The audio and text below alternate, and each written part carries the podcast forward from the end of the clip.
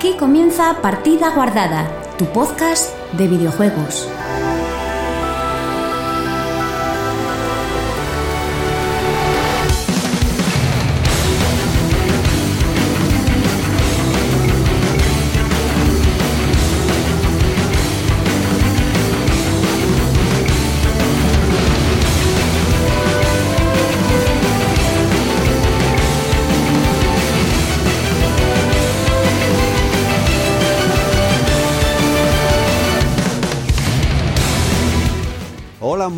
Chicos y chicas, bienvenidos una semana más a Partida Guardada, tu podcast de videojuegos.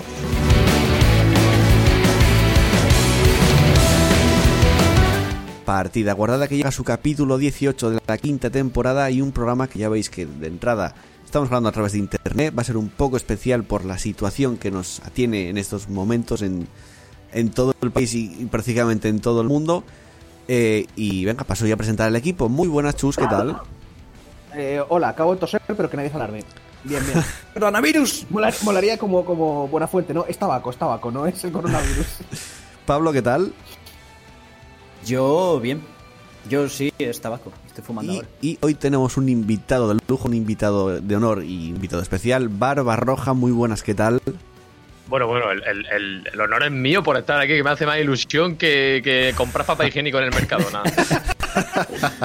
Solo unos pocos elegidos han podido comprar. Claro, es que estábamos en Twitch, estábamos grabando por porque cada uno, ya sabéis que estos días, ya lo anuncio ya para todo el mundo, todavía el que no se haya enterado estos días, cada uno en su casa, no salgáis de casa a no ser que sea para las cosas imprescindibles como comprar comida, que ir al, al centro de salud si os encontráis muy mal, pero no por coronavirus, ojo, eh, si tenéis coronavirus, llamar a los números respectivos.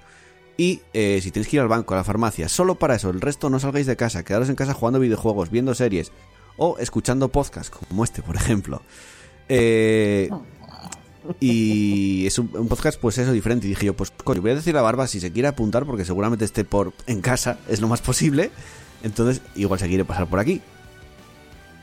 Ya que, Y así ha sido. y esta semana tenemos Barba comentario, pues tenemos a Barba en directo. Ya, eh, este es el barba comentario más tardío, Sí. más que entra dentro del programa, pero no estaba. No sé explicarlo. Entonces sería la, la- el, inception de- el inception Sí. del barba comentario ya. Sí. Te toca a ti hacer Comentario la- dentro de comentario dentro de, de Bueno. programa. La pregunta que todo el mundo está esperando, ¿cómo lleváis el tema del coronavirus, de la cuarentena? Eh, what? Eh, Chus. De casa. Sí, pero No sé.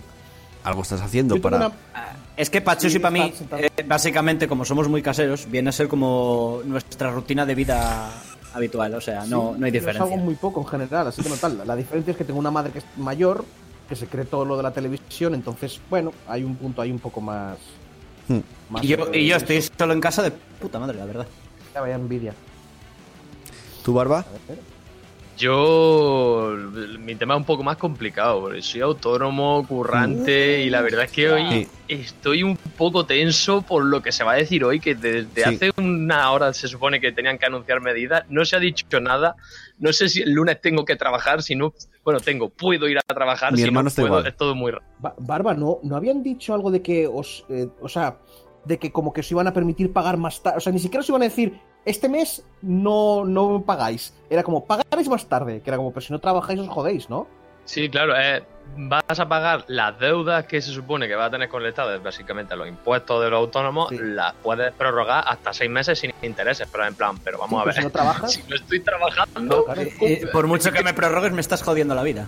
claro, es decir, me estás pidiendo algo que no estoy ejerciendo, o sea, no estoy ejerciendo mi derecho a trabajar y me, me lo quieres cobrar igual. Más adelante sí, pero me lo estás cobrando igual, no tiene sentido. Y Pero- de momento, además, no se supone que la tasa de autónomo se tiene que seguir pagando todavía, de momento. Que es ilógico. Si no puedes ir a trabajar, tienes que pagar una tasa de autónomos, no lo entiendo. Claro.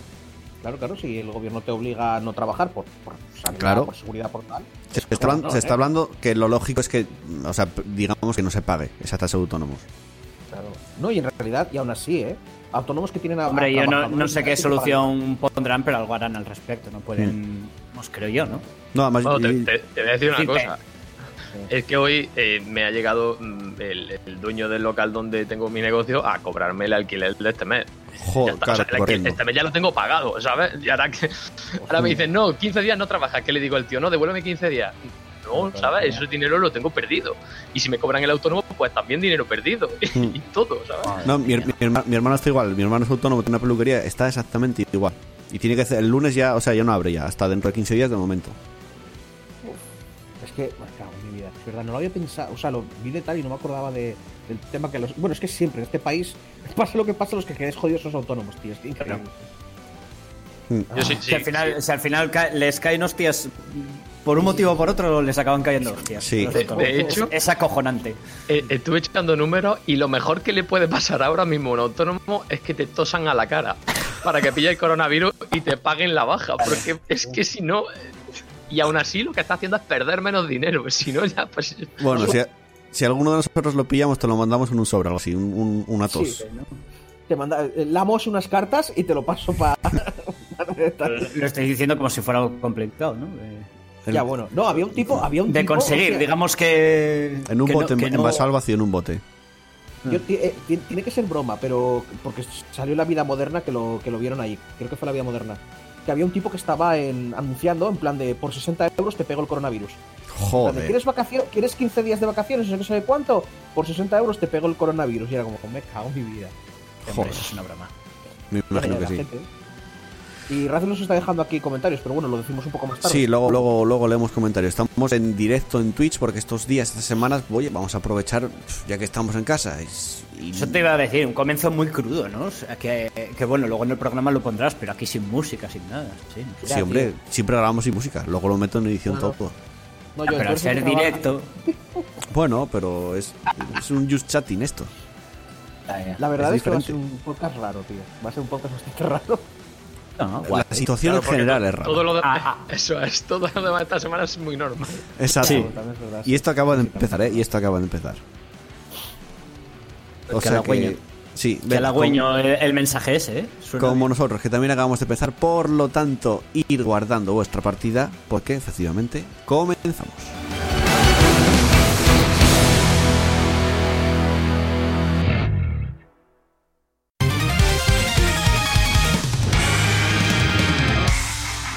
Guardada, tu podcast de videojuegos.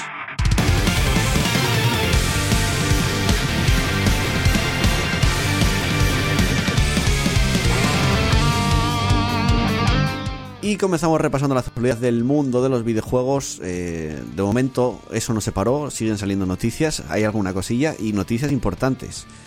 ¿Por dónde queréis empezar? ¿Qué queréis hablar? ¿De, de, de Horizon Zero Dawn, por ejemplo, o del E3? Venga. Creo que da más, más, más chichilla de tres, ¿no? El Bueno, Horizon es una muy buena noticia. El- Hay no, no, gente claro, muy claro, quemada, por ¿eh? Por el el Horizon. Horizon, ya, pero. Ah, es qué? verdad, tío, que había peña enfadada, tío. Vaya retrasado. qué? Hay vídeos de gente rompiendo pues Play tampoco- 4. Pero cómo, o sea, ¿qué, ¿por qué? ¿Qué, qué Porque- puedes tener de queja eh, con respecto a que a tener eso en PC? Porque Que lo vas a ver mejor. No, han perdido la exclusividad. Que Porque era les molesta ellos, que, que deje de ser exclusivo. Claro, porque era de ellos, era de Sony. Efectivamente. Era suyo. Y ahora lo Eh, tienen esos malditos peceros. Venga, sí, vamos con esa noticia. El caso es que hace unas semanas ya les había hablado que había rumores de que podía llegar Horizon Zero Dawn al PC. Y ahora eh, Herman Hulse ha confirmado en el blog, PlayStation Blog, el lanzamiento de Horizon Zero Dawn en PC. Eh, dicen, lanzar un título First Party triple en PC no significa que todos los juegos vayan a salir ahora en PC. Quiero decir, en este caso estamos hablando de The Last of Us 2, que va a salir dentro de unos días, el Ghost of Tsushima, eso no va a salir de momento en PC. Dice, en mi cabeza Horizon Zero Dawn encaja perfectamente en este caso concreto. Aún no tenemos planes para el día exacto de lanzamiento en PC y mantenemos nuestro compromiso con el hardware dedicado. ¿Qué, qué opinión tenéis de esta noticia? Porque me parece una noticia muy buena. O ya la dije antes. A mí me parece la hostia. Vale, no entiendo eh, cómo a alguien le puede molestar. Barba. La verdad es que a mí. Bueno, sí, que diga Barba, que es el invitado. Eh, Yo, yo creo que, a ver, hace dos años que salió, o más de dos años ya, ¿no? Que salió para. sí, creo, para tres, tres, tres. Sí. o tres años. Que quejarte porque ahora saca, salga en PC un juego de hace tres años es como, mira, lo- lo- no sé, tiene un problema, háztelo mirar, porque, joder, exclusividad, mm, tres años no es exclusividad, ¿eh? ya se ha olvidado la gente que existía ese juego y, y, oye, el que no, tuve, no tiene una Play y ahora tiene la oportunidad de probarlo en PC, pues bien, ¿no? Si de realmente, si te gustó el juego, lo que tienes que hacer es alegrarte porque gente que a lo mejor no ha tenido la oportunidad por no tener una Play lo va a poder disfrutar también y, y- Claro. y va a tener va a revalorizar ese juego. Por lo tanto, es absurdo cabrearse. Mm. Y es que lo veo De tontería. acuerdo. Mm. Sí, es Pues que luego- para mí es todo positivo. No entiendo. Es que es eso. No entiendo por qué te puede molestar. Pero son fan- fanboys, o sea, son, son los mismos que están en guerra siempre con Microsoft en, en, en Twitter. Puede ser. Y puede pero ser, incluso eh, dentro del rollo fanboy, quiero decir, es, es lo que acabo de decir. Yo como fan, joder, me alegro de que, de que más Mm, gente conozca ese juego, de que le dé más bola, de que, no sé, es más dinero para los desarrolladores. Es que no sé qué quejas tienes. No sé. Sí, yo tenía ser. cojonudo. Chus, venga. Eh, eh, eso, que digo que si puede ser. Estoy dándole vueltas a alguna razón más o menos que pudieran tener. Que, digo, estoy de acuerdo con vosotros, ¿eh? simplemente estoy, intentando hacer de abogado del diablo como de costumbre. Puede ser que esta gente lo ve en plan. eh, hacen buenos juegos. ¿Por qué pierden el tiempo haciendo un port para PC en vez de seguir sacando juegos para nosotros? Mm. En plan, Bueno, pues sí. están como abandonando. Sí, que, que están, que están perdiendo desarrollado eh, tiempo de desarrollo para otro juego eh, ver. haciendo un port para ese. ¿Acaso creéis que Guerrilla no está desarrollando algo para Play 5 ya? Sí, De- no, ya no, que tiene que llevar tiempo. A ver, que, que la idea principal seguramente es un, un poco lo de pertenencia o lo de este es mi equipo de fútbol, no, no solo deis a mi, al otro equipo, ¿sabes? Hmm. Pero que, que puede ser que haya también un, que la razón, la típica razón racional para no sentirse como un imbécil, pueda ser que se digan a sí mismos, no, es que y encima sacan esto y no hacen el 2, y, Ya. ¿sabes? Que se montan pelis. Pero sí, sí, es una gilipollez. Es que desde mi punto de vista, todos los juegos, o prácticamente todos los juegos, deberían de acabar saliendo en PC tarde o temprano. Porque si Mm. es una plataforma neutral, creo que sería como la mejor plataforma para hacer como de biblioteca de, juego, de videojuegos. Sí, No. Para poder probar los juegos antiguos. Pero sí, sí. No. Digo que no descartéis que, que, de hecho el- este port para PC sea un- en plan, bueno, estamos ganando tiempo ahora hasta que, hasta que salga la nueva Play y mientras tanto vamos a revalorizar un juego que sabemos que es un valor seguro y lo sacamos en una plataforma en la que no estaba, que es PC. Claro. Tendría todo el sentido de... Sí, sí. Sí. Para ponerlo fresquito para la 5, ¿no? Claro, Y que lo luego lo- tienes una, un- una, o sea, es, es temporal en, en Play 5, lo tienes un par de años temporal en Play 5 como exclusividad y luego lo llevas a hacer otra vez. Y ganaste usuarios de PC que les, les pudo gustar mucho ese juego y se van a comprar la Play 5. Es una buena idea, sí, sí, sí, sí. sí. Tendrán, Eso es cierto. tendrán miedo, tendrán miedo que el siguiente no sea, o sea, en plan, y con este movimiento, el siguiente Horizon será para Sony y para PC. Igual esa gente también tendrá miedo de eso, de que ya se haya perdido la exclusividad completamente. También puede ser, se me ocurre, que es, que es algo que suele pasar, que haya mu- mucho subnormal suelto ver, por ahí. A ver, eso, eso es de fijo. Sí, Y el problema es que hay, que igual no, que igual no estamos tocando ese tema. El, el tema de que igual hay mucho subnormal suelto. Es lo que pensamos todos, pero, pero es- como intentar buscar otra razón más allá de son tontos del culo, ¿sabes? No, no. pero a ver, que hay peña haciendo, No. grabando vídeos, reventando Playstations.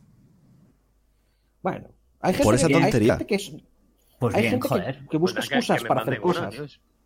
Ya, ya, ya. Para el Final 7, ¿eh? Para el Final 7 Remake, si no. Eh, Eso, eso me va a doler. Hombre, va a llegar a PC, no os preocupéis. Eh, lo que no va a llegar este año es el E E3 2020, porque la ESA confirma la, cance- la cancelación de, de la feria por el coronavirus. Eh, dicen, tras consultar con nuestros miembros acerca de la salud y seguridad de todos en nuestra industria, hemos tomado la decisión de cancelar el E3 2020 previsto para el 9 al 11 de junio en Los Ángeles. Esta va a ser la primera vez desde 1995 que se inauguró que, se, que no haya E3, digamos. Pero Debería venir un poco, ¿no?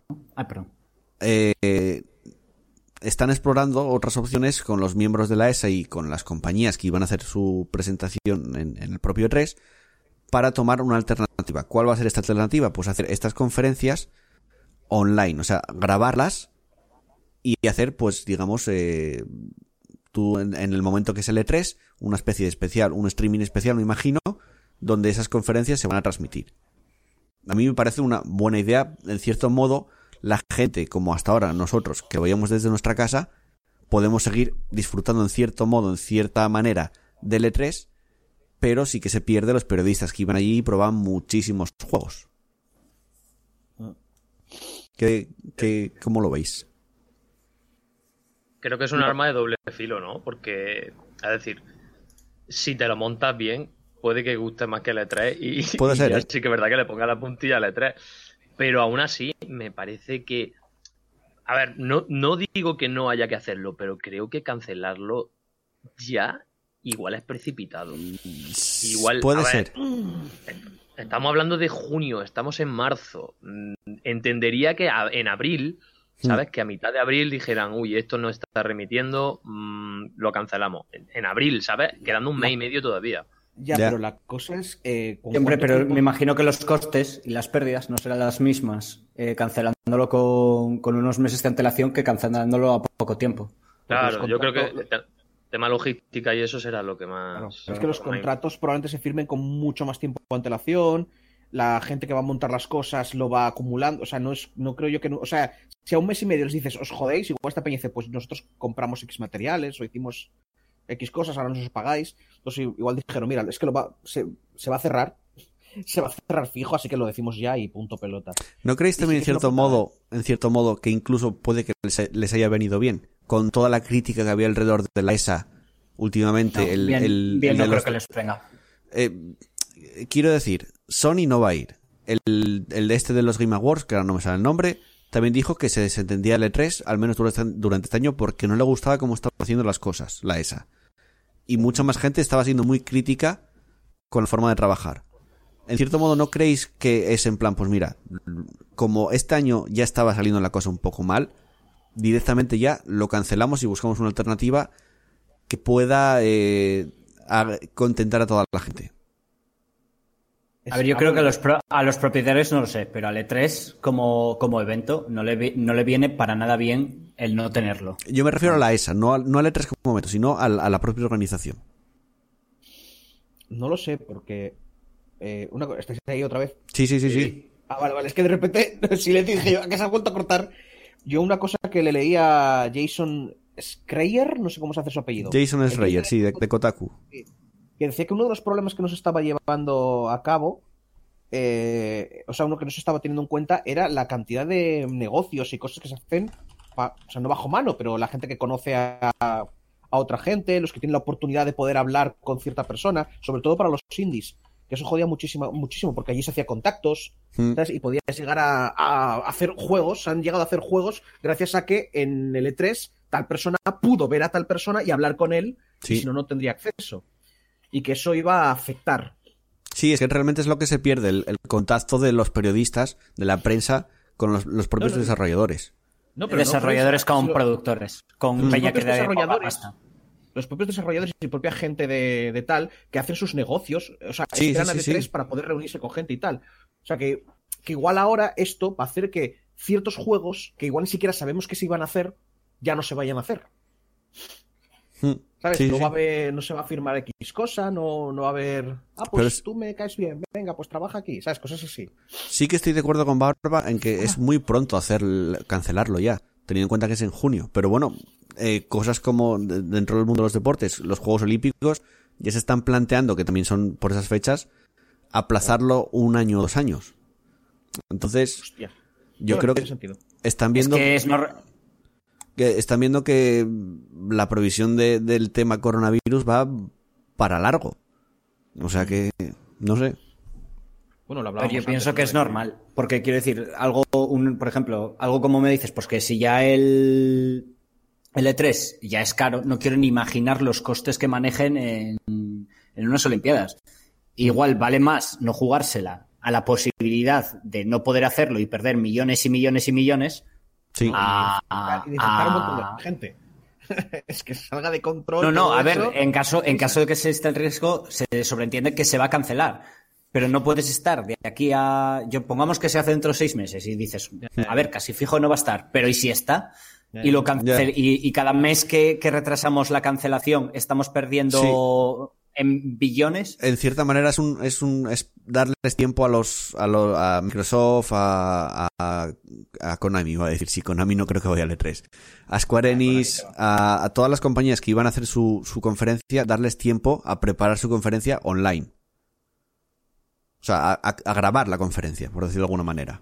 ¿Vosotros Bueno, pensáis que- que esto va a ser- es implicar el final de, del E3, tal y como lo conocemos? montón, No, pero- no, no. Uf. Barba, ¿qué ibas a decir? No, estaba hablando Chus. Ah, Chus. eh, pues eh, creo que estaba dándole la razón a Pablo. Pues, Barba, tu turno. Así que. No, a ver, lo que está claro es como, como dice Pablo, si, si tienes que cancelarlo, si, si tienes que tomar una decisión ya, obviamente con los datos que tiene ahora mismo sobre la mesa no te queda otra que cancelarlo y, Hmm. y minimizar la- las, las pérdidas, ya entre comillas. Eh, que las empresas, a ver, acordaros que otro año muchas veces de E3 la gente se quejaba de que había mucho público comprado, ¿sabes? A ver cómo se lo montan ahora algunas empresas para venderte un poquito su humo, porque igual Sí. ya no queda tan guay, ¿sabes? Un anuncio de un juego sin aplausos de fondo, ¿sabes? O se los meten No, a ellos rollo risas de las, de que las se los patadas meten. de las series. Hostias. A ver, eh, estos, eh, la compañía. Hostia, ¿cómo se llama esta indie, coño? Que hacer siempre la, la Hombre, conferencia es un tienes cachondeo. Devolver. Devolver. Tienes la eh, fórmula así. Sí, devuelve. O, o tienes la fórmula Nintendo. A ver, pero ese es Nintendo un cachondeo, no lo puedes hacer así. Claro, tienes la fórmula Nintendo Direct. Pones, pones los vídeos, pones videoclips con gente muy guay jugando tus juegos y, y pista. También os, di- ta- también os digo que igual es. Igual es que lo que voy a decir ahora es más, más proviene más de un sentimiento de superioridad que de algo lógico, pero a mí todos esos aplausos y gritos hacen el efecto contrario. Porque no me lo creo. Bueno, es que a ti- a ti de entrada no te gusta. exagerado. Ya, bueno, sí, a mí los, los que pongan aplausos. Porque, porque ya sé que hay una persona diciendo aplaudid. Tú odias las risas enlatadas. Mm. Sí, también. No, pero A pesar no- de que funciona. Incluso, incluso las risas, o sea, incluso los aplausos del público en el E3. Porque eso, Ya, bueno, quiero decir, sí. lo sabemos todos en cualquier programa, o sea, no es, no es una conspiración. Hay una persona diciendo aplaudid ahora, haced no sé qué tal, y que es muy raro que Y, sea algo. y- y antes del programa emocionaos más, más de... Quiero decir, pero eso te lo dicen, por ejemplo, si vas a un programa de, de humor, Sí. Ya, bueno. ya te lo Para- dicen en para plan rollo, a ver, Pero, exagerarlo. Bueno, Pero nos perdemos años- a Keanu Reeves. claro, pero estos dos últimos años, con los motivados, que hemos hecho bromas con los motivados, Mm. esta gente que se les oía brutalmente, o que venía Blizzard, soltaba su chorrada y tienes un montón de gente aplaudiendo en la parte de adelante y veías que nadie se movía en la parte de atrás. Es decir, cuando se ve esa falsedad, a mí me genera el efecto contrario. Sea, Puede no, ser. No sé vosotros, es como. Pues están aplaudiendo. Es, es un show, si necesitan. Ya, pero es como si necesitan a esta gente para que les aplauda, así de mierda será su producto. Es como Una no cosa- confía en su propio producto. Sí, Di barba, Una sí. cosa que yo creo que va a ser buena es que va a obligar a reinventarse a, a muchas compañías que a lo mejor se habían ceñido al guion de llegamos aquí, soltamos nuestro rollete, ponemos cuatro vídeos y hasta luego. Ahora, amigo mío, te va a tener que calentar la cabeza y este año Sí. va a tener que pensar en algo más si quieres realmente llamar la atención. Eso- Porque si no, Eso Sí, o sí. imitar a Nintendo. Yo creo que muchos van, ¿Cuántos van a ir por eso, ¿eh? Nintendo? Pero imitar a mi Nintendo es hacer eso, es reinventarse, porque obviamente no, no vas a poner Nintendo Direct con, la- con el logo de Nintendo y presentar el nuevo juego de la Play. Tendrán Bueno, que tú buscarse... cambi- cambias el logo por el de Microsoft, por ejemplo, pero lo haces igual el lo, resto. lo- lo pones con Photoshop encima de En manera vez de, en vez de rojo y blanco, verde y blanco y pones Microsoft en vez de Nintendo. Pero Claro, exactamente la misma fuente también. Molaría un montón que se escapara el clic, este, el, el ruidito que hacen con lo de la Switch. De Microsoft. y es clic, clic. El- Y todos, ¿qué? El chasqueo de dedos, Ese. ¿no? Ese, ese, ese. No, a ver. imaginaos por un momento, puede dar muy mal rollo que hagan un videoclip rollo Nintendo y, y a lo mejor un juego survival de zombies super gore, ¿sabes? Y la gente, y sacando imágenes de gente pasándolo súper... ¡Qué de puta madre, qué divertido todo, ¿no? Y todos ahí en plan, qué mierda. Sí, en plan, juego para toda la familia. Eso, eso. ¿ves? Sí, sí, family friendly, super Y, gore. y y en la si- siguiente escena, motosierra partiendo la mitad ahí a un zombie. Y ves al abuelo, al abuelo con el nieto ahí, ¡eh! mirando a la pantalla, todo feliz ahí, animando al niño. ¡Sí! ¡Pentakill! Ah. No, pero a ver, sí que se tienen que reinventar. Yo creo que muchos van a tirar por el, el Nintendo Direct, pero no es fácil tampoco hacer un Nintendo Direct. Nintendo lleva años haciéndolo y saben cómo funciona. Sony está con el State of Play ahora este y no le cogen el punto tampoco. Y no deja de ser un Nintendo Direct, más o menos. O sea que, a ver. Eh, es que, claro, uf, aquí hablando como, como un ignorante, porque es que tú dices que no crees que es fácil, pero en el No. fondo no es, tan no es tan diferente como hacer una conferencia. Ya lo sé, ya lo sé. Lo, lo diferente es que está tremendamente controlada. O sea, a diferencia de soltar su conferencia en directo cuando, por ejemplo, Bethesda, que sale Todd Howard a recordarnos lo, lo, maravillosa que es Bethesda y lo mucho que le importan tus sentimientos y todo, menos hacer juegos con, sin bugs eh, y tal, eso es, otra, es otro tema, pero salvaron la vida a mi abuela, ¿sabes? Y cosas así. Esas cosas pueden hacerlas perfecto, o sea, se graba el mismo, que le sale mal, cortan y se graba otra vez, sí, sí, ¿sabes? Sí. Y te vuelve a soltar sus rollos, Mm. te ponen sus vídeos de, lo que acabo de decir antes, de lo feliz que es todo el planeta gracias a Bethesda, han salvado el mundo y la paz mundial, y no sé, poco más. No me parece tan difícil. Eso yo creo que es más bien marcarse un Blizzard, ¿eh? Es decir, salen ahí los desarrolladores, te cuentan un poco su Sí. rollo. "Ah, vamos a ponerte Sí, aquí un vídeo. Te fijaste, no, pero te fijaste, creo que fue el año pasado, en hace dos años, los dos últimos E3, Bethesda te pone un rollo eso de gente diciendo, guau, pues a mí Skyrim, y, y como disfrazados y tal de, de- de personajes de Bethesda, guau, pues yo Skyrim gracias a esto pude soñar y, y se liberó. Ah, mi abuelo, mi abuelo no, mi padre empezó a jugar a videojuegos cuando le dejé no sé qué, ya estamos más unidos. Y estaba pensando, ¿qué? o sea, que muy bien, pero ¿qué? ¿Qué? ¿What? Tiene claro, que ver que- esto con, con videojuegos. Preséntame el siguiente Fallout videojuego, 76. cabrón. te- tenía que ver Fallout 76. ¿Sabes? Que era en plan de, mira, no, no vamos a presentar nada. Tenemos que decir algo bueno. Así que decir todo lo bueno. Todo. Lo hemos hecho todo lo bueno nosotros. Bueno, Y siguiente Blizzard también, noticia. y tienes razón, que Blizzard hace lo mismo, ¿eh? Eh, dejamos atrás el E3, ya veremos si las compañías empiezan a decir cómo tienen pensado más o menos tomar las medidas, cómo pi- piensan hacerlo, pero ya de momento eso queda ahí en el aire porque hasta junio queda bastante tiempo y además vamos a ver cómo evoluciona el tema corona- coronavirus, que va a ser importante, imagino. Eh, Chus, te voy a alegrar un poco el día, ¿qué te parece? A mí, hostia. Sí. Bien. Porque la secuela de Pathfinder Kingmaker cierra el Kickstarter y además logra más de 2 millones de dólares y va a llegar en castellano. Eh, Oh, mamá. tenía que. De, a ver, antes acabo de quejarme de la hipocresía de, las, de, las, de los aplausos y tal, ¿verdad? Ujú. Entonces, para no ser un hipócrita, te voy a decir que no me has alegrado el día porque yo ya lo sé. Soy un baker de ese Kickstarter. Bueno, tú haz que, te, que estás contento. Tú haz que te ¡Bien! dio alegría. No, no. esto No, es espera, verdad. él, él te dijo que te iba a alegrar, no que te iba a sorprender. Quiero decir, No, ¿no, no, estás pero- ale- ¿no te alegra esa noticia? Es que ya la tengo, ya la sé. La- Ah, que la pero sé. cuando la conociste, ¿no te alegraste? Hostia, muchísimo. No, no, sí, yo Pues sé. entonces- Probablemente es. No me seas cínico de mierda, eh, hazme el favor. Bueno, dice el máximo responsable de Owlcat Games que quiero expresar mi más sincera gratitud a todos aquellos que nos han apoyado. Esta campaña de Kickstarter ha sido increíblemente exitosa y nuestro equipo está asombrado por el increíble apoyo de los jugadores que han compartido su amor por Pathfinder. Eh, comunicarse con los jugadores de estas primeras etapas des- del desarrollador, que bueno, que es muy importante y ha sido mu- muy, notable. Eh, y que están muy contentos, básicamente. Me imagino que, a ver, no deja de ser un juego de nicho, porque además eh, llegaron, o sea, tuvieron 40.000 bakers, no deja de ser un juego de nicho, pero que, Hombre, llegaron los 2 millones de dólares. exacto, 2 millones de dólares es una cifra importante y cu- cumpliendo prácticamente todos los objetivos de, de, o sea, de donaciones, Sí. o sea, que está bastante bien. Se quedaron, se quedaron a 50.000 del último objetivo de todos. Sí. El que ya no quedaba más. Y, y- y habían objetivos en plan de, ¿pero vais a poner esto? O sea, porque van a haber batallas tácticas, porque se supone que estás intentando cerrar una especie de portal demoníaco. No es un portal, pero salen demonios sin parar. Y van a poner batallas al estilo Heroes of Myth and Magic. O sea, vas a tener RPG tiempo real o por turno, según como lo pongas, con Sí. rollos de... No sé, yo estoy flipa, yo estoy con unas ganas, con unas ganas de que salga eso, madre de Dios. Un año y medio voy a esperar, si es que sale, si es que sale cuando dicen ellos. Me cago en mi vida. Mi goti del año que viene. Pablo Barba, Ya, ya ¿tenéis lo, sa- ya lo sabes. Es que yo tampoco jugué al. al ¿Barba? Y lo tengo, ¿eh? Lo tengo. Barba, Yo creo que, a ver, no lo, no lo he jugado, pero sí que es verdad que para ser un juego de nicho, creo que han abarcado gran parte del nicho. Es decir, han convencido Mm. a la mayor parte de jugadores que le gustan ese tipo de juego. sí. Por lo tanto, eh, es chapó. O sea, y señal de que han hecho un muy buen trabajo y de que han convencido a la comunidad y de que la mu- comunidad les sigue, les sigue apoyando para que sigan desarrollando ese tipo de, de proyectos. O sea, Mm, es que to- todos son buenas, buenas palabras para, para el DLC que van a sacar.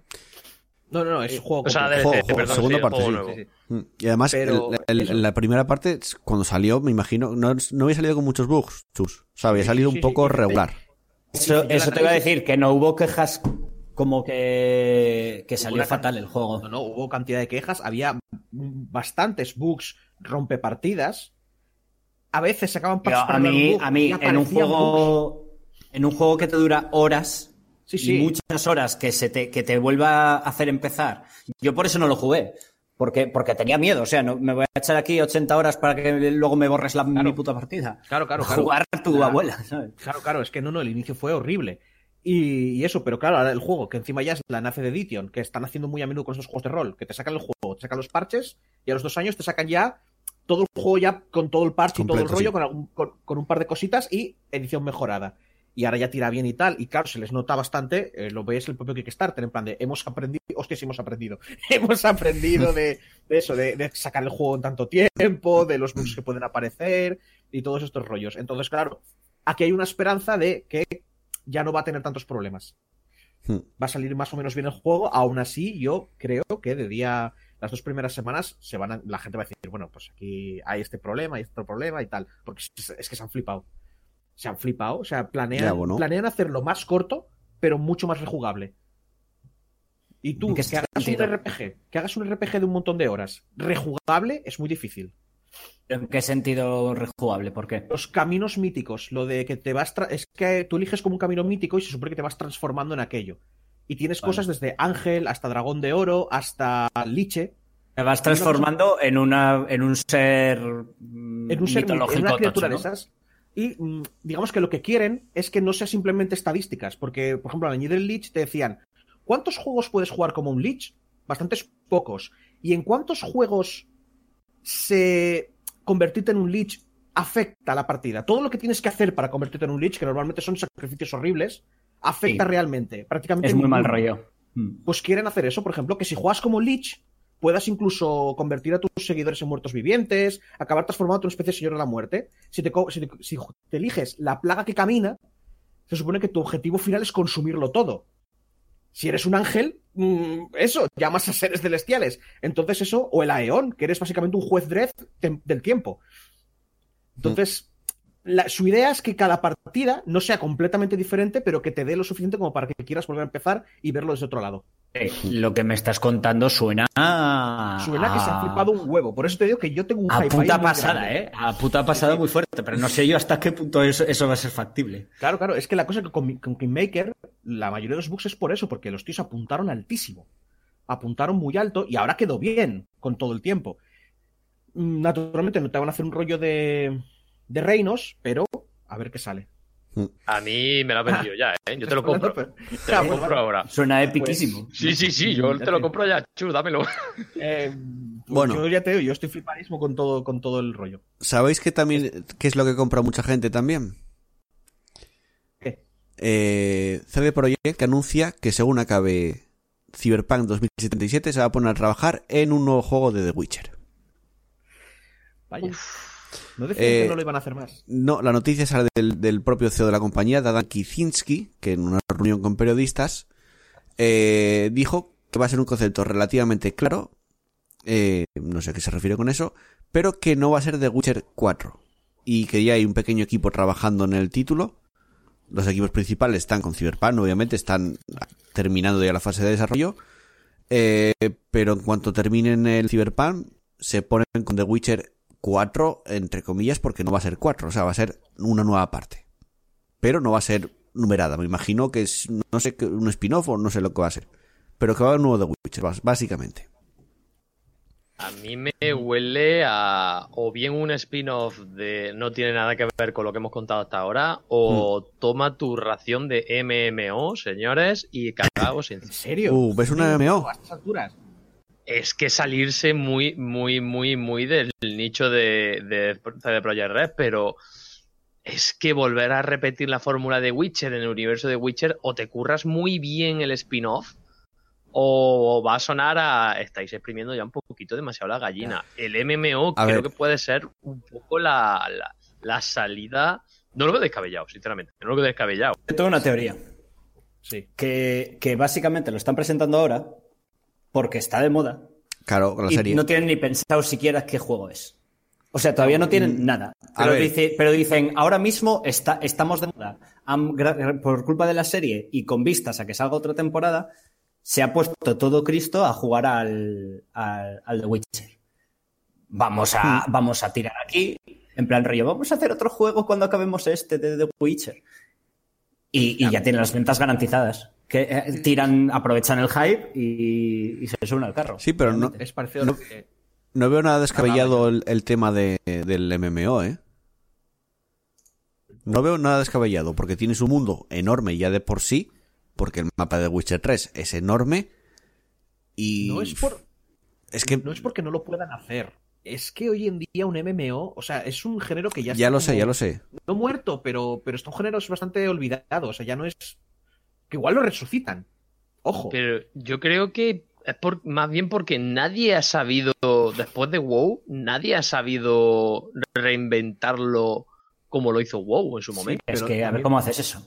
Pero es que también, pero es, es que no sé, es que hoy en día hay muchos más juegos gratis, hay muchos más juegos online con otras co- Es que antes los MMO era el juego online.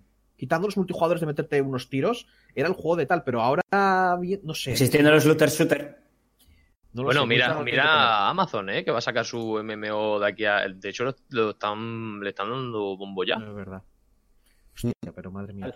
Bueno, y, y lo que decía Razriz aquí, lo de tal, que es que probablemente digan eso por, en parte por el repunte que tuvo por la serie. Sí, claro, a ver, Pero juraría, tiene lógica. juraría que en su juraría que en su momento no dijeron nosotros ya hemos terminado con The Witcher y ahora vamos a hacer otras cosas. Sí, sí que lo dijeron, pero quiero decir, eh, la serie lo, lo está petando. Ya, ya, que llegó el dinero. ¿Sabes? Dijeron, bueno, a ver. Claro. entra el dinero aquí. es que, claro, tú puedes decir mucho, pero si te Claro. dicen, no, que esto te va a dar millones. Bueno, pues Claro. lo que dije, Pero es que- bórralo. Pero ya les dio millones, que por eso me parece raro que en su momento, dándole millones, dijeran, nana, se acabó.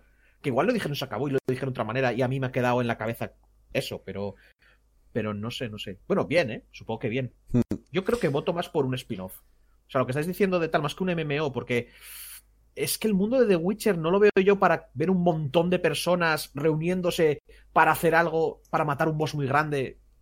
Ya, pero bueno, no sé. Y mazmorre, mazmorreo, to- toda la mecánica de los MMOs que se basan en, en- en unirte en grupos para hacer rollo social y que en grupo vayáis a hacer cosas. No sé, el mundo de The Witcher, que es un Sí, ejército contra otro mi- ejército. Además destaca Razgrid aquí en el chat que... Yo voto que- porque el, el ma- el malo final sea, sea el, Gera- el Gerardo, que se le ha ido la pinza, Joder. y os juntéis para inflarle Des- de hostias. Destaca en el chat que, que actualizaron Yo el contrato jugaría. con, con, con Sapkowski, con el creador.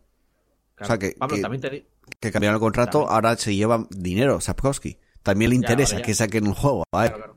Sí, ahora igual ya les dijo, oye, mire, y os paso esto un cachito de un libro o algo así para que lo hagáis. puede También te digo, Pablo, que si, que si es lo que tú dices de, pagar, de pegarse Geralt, te recuerdo, bueno, es que igual es spoiler, pero es un libro muy antiguo. Entonces no lo dijo, ¿no? No, No vaya a ser que tal, vale, vale. no, Bueno, mejor. Te lo diré a ti en, en privado, Pablo. Eh, y última Mejor. noticia, venga. Una noticia para, para que nos vayamos de, de la sección de las noticias un poco enfadados. The Last of Us 2, eh, que ya sabéis que sale en mayo, si todo va bien, me imagino que sí.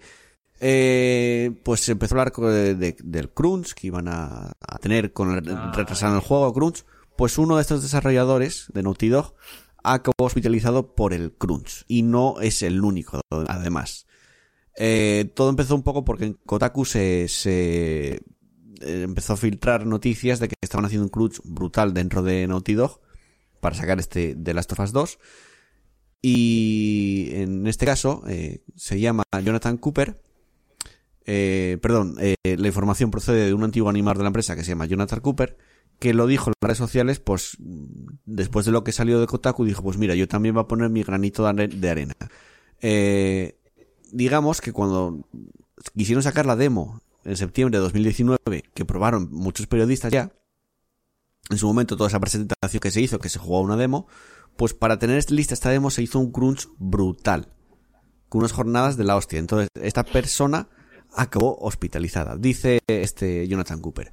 Para demo mostrada el pasado septiembre, los animadores de gameplay hicieron más horas extra de lo que nunca había visto y requirieron semanas de recuperación tras ello. Eh, un buen amigo mío fue hospitalizado durante ese tiempo debido al trabajo excesivo. Aún le faltaba medio año de crunch. Ha habido otros de- desde entonces. O sea, estamos hablando de que encima siguieron haciendo crunch. Eh, todavía No vas hay- a parar porque se te muera alguien. eh, Ya, bueno. Sí, pero a ver, que, que ya son muchas noticias del tema este de crunch. Ya bueno, es que Y- si es, y- es algo normal, ¿eh? Y no se ven medidas por ningún sitio encima. Y mira que mi Naughty Dog es una compañía que me encanta, pero es que esto me, me, me revienta. Porque Lo de siempre no están sindicados, con lo cual no, no, no, no pueden defenderse. capean el temporal y ya está. Eh, estoy buscando ahora mismo en Twitter un el, uno que trabajó que haciendo animaciones en The Last of Us 2 y que estaba Mm. hablando de cómo era el rollo. En plan de que él diciendo, no, no, yo no he ¿Ese, tenido ese problemas". mismo? Eh, no, ese no fue hospitalizado. Ese, ese lo que estaba comentando era que, que el único problema que pudo tener, este, eh, creo, ¿no? Jonathan Cooper, ese, ese- ese no fue utilizado, ese No, no, fue no. el que di- di- dio la, digamos, lo dijo en. Twitter. Pero bueno, Sí, que aún que, así el que dio la noticia, ¿no? se, se destaca que uno de los problemas principales de todo este crunch es que, Sí, digamos, la experiencia de su equipo de diseñadores, pues de las 20 personas encargadas en la función, sin tener en cuenta a los responsables del departamento, 14 abandonaron la empresa después de un Uncharted 4. O sea, era un equipo con menos experiencia y necesitaban más información para realizar el trabajo. O sea, lo ralentizó todo mucho y eso La, llevó al crunch. lo que comenta este señor, justo Jonathan Cooper, como dices tú, lo tengo ahora aquí en Twitter, me acuerdo de haber leído el hilo. Lo que comentaba este señor eh, no era. Es que está ra- diciendo que no hace crunch. No era tanto hacer el crunch como primero que al tío este, cuando se piró, le dijeron: si quieres cobrar tu último mes, tienes que firmar. eh, una, o tienes que firmar un documento en el, que, en el que dices que no vas a hablar de las prácticas que llevamos a cabo. De cómo funciona por dentro la, la empresa. Y Sí, no te chives de que casi te matamos por, por Eh, el trabajo. este dice, cobré cuando les empecé a decir que probablemente esto era muy ilegal. Hmm. ¿sabes? y le pagaron igual. Y empezó a comentar que él, por ejemplo, que no tuvo problemas, pero que, que os deis cuenta que casi todos los que se están pirando son veteranos, porque es gente que no aguanta esto, ya no lo aguantan, no les da la puta gana dejarse la vida, ¿vale? Ya tienen un trabajo, ya tienen tal, ya tienen un dinero y se piran. ¿Qué, qué ocurre? Que al haber muchos menos veteranos, los nuevos tienen que intentar tirar Exacto. con el, con el problema. Y viene a decirte eso, que como no les preocupa. O sea, que eh, The Last of Us ha funcionado porque Sony ha estado dejando ahí, ha estado metiendo dinero. Que si hubiera dejado veteranos y hubiera tratado mejor a la gente, igual tenías el juego un año antes. Hmm. Te venía a decir eso, porque, porque tal. Sí, sí, sí. Vamos, que se les fue la mano. Y dice que- que no está- que no recomienda a nadie trabajar en Naughty Dog, además dice, hasta que, digamos, estabilicen el tener a gente más veterana y no tanta gente novata, entre comillas, o sea, que no conozca bien el estudio.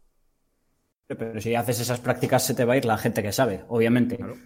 Pero que es lo que te venía a decir, que, pero que está pasando en el mundo de los videojuegos en general. Que te ta- si fijáis, tanta gente que está dejando tal compañía, dejando tal compañía es por eso, es porque gente que ya no tiene la necesidad económica Mm. y dicen, pues mira, si yo no voy a aguantar vuestra mierda, ala, buscaos la vida. Ujú. Y la empresa lo que está haciendo es, pues bueno, tirar de nuevos, tirar de novatos, no, no, se- no los entrenan bien, no, no retienen gente, y ala, de, de monedero.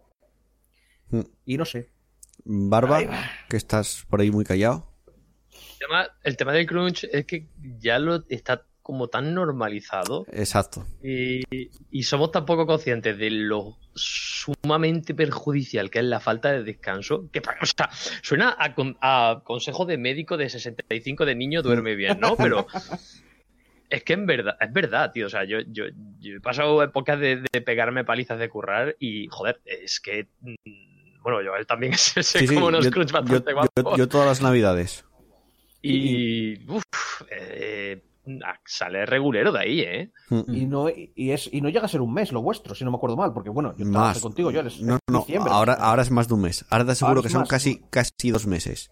No es un crunch, a no, te, medida estoy- no te que- estoy hablando, que crece, no te estoy hablando de jornadas de 12 horas, pero sí que te hablo de jornadas de 9 o de, de algunos días de 10 horas, cuando normal son 8. Ya, ya, pero pues imagínate jornadas de 12 pues imagínate ima- eh, jornadas de no sales de aquí. Claro, claro, o sea, me parece algo brutal. Y el problema es que, que esté normalizado, que todavía no haya ni un sindicato, que no haya na- ni un- ninguna organización que esté tomando medidas en contra de esto. No A entiendo. mí me sorprende un poco, eh, me sorprende un poco que con todos los abusos que han sufrido el, el sector de desarrolladores y demás, todavía no haya, que tarde o temprano yo imagino que sucederá, que todavía no se hayan sindicado de ninguna manera. Pablo, hay, mo- hay un montón de movimientos de intentar de, O sea, llevan años. Hay, hay movimientos de desarrolladores, pero ¿sabes qué ocurre? Que, como siempre, que te pones ese tipo de movimientos, igual no te contratan. Bueno, pero cuando estéis todos, a ver, Pero es que no eso ha sucedido en todos, en todos los negocios. Pablo, También a eso le añades, a eso le añades que, sobre todo en Estados Unidos, sindicato suena a comunismo, comunismo suena a maldad, y tienes un montón incluso de trabajadores que no quieren, que lo ven como algo maligno. Que lo Bueno, ven como algo que no... hacen, hacen Suena no mucho. tal, pero tienes, tienes sindicatos en otros, en otros negocios. Claro, claro. Hace no, de- hace no mucho, yo vi un, un- en, en Twitter un hilo de una persona que la acababan de despedir y empezó a trabajar en una funeraria. Pero una funeraria familiar. O sea, una empresa familiar.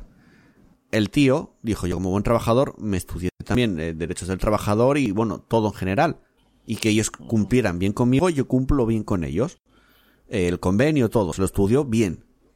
Eh, cuando una, en el- ah, trabajando, un compañero nombró no sé qué del convenio, que eso bueno, que no entraba en el convenio, no sé qué, pues ese compañero se lo dijo al jefe y el jefe automáticamente ese mismo día lo despidió, porque dijo que esto es una empresa familiar y nosotros pues no, no, no vamos por, no hacemos las cosas así.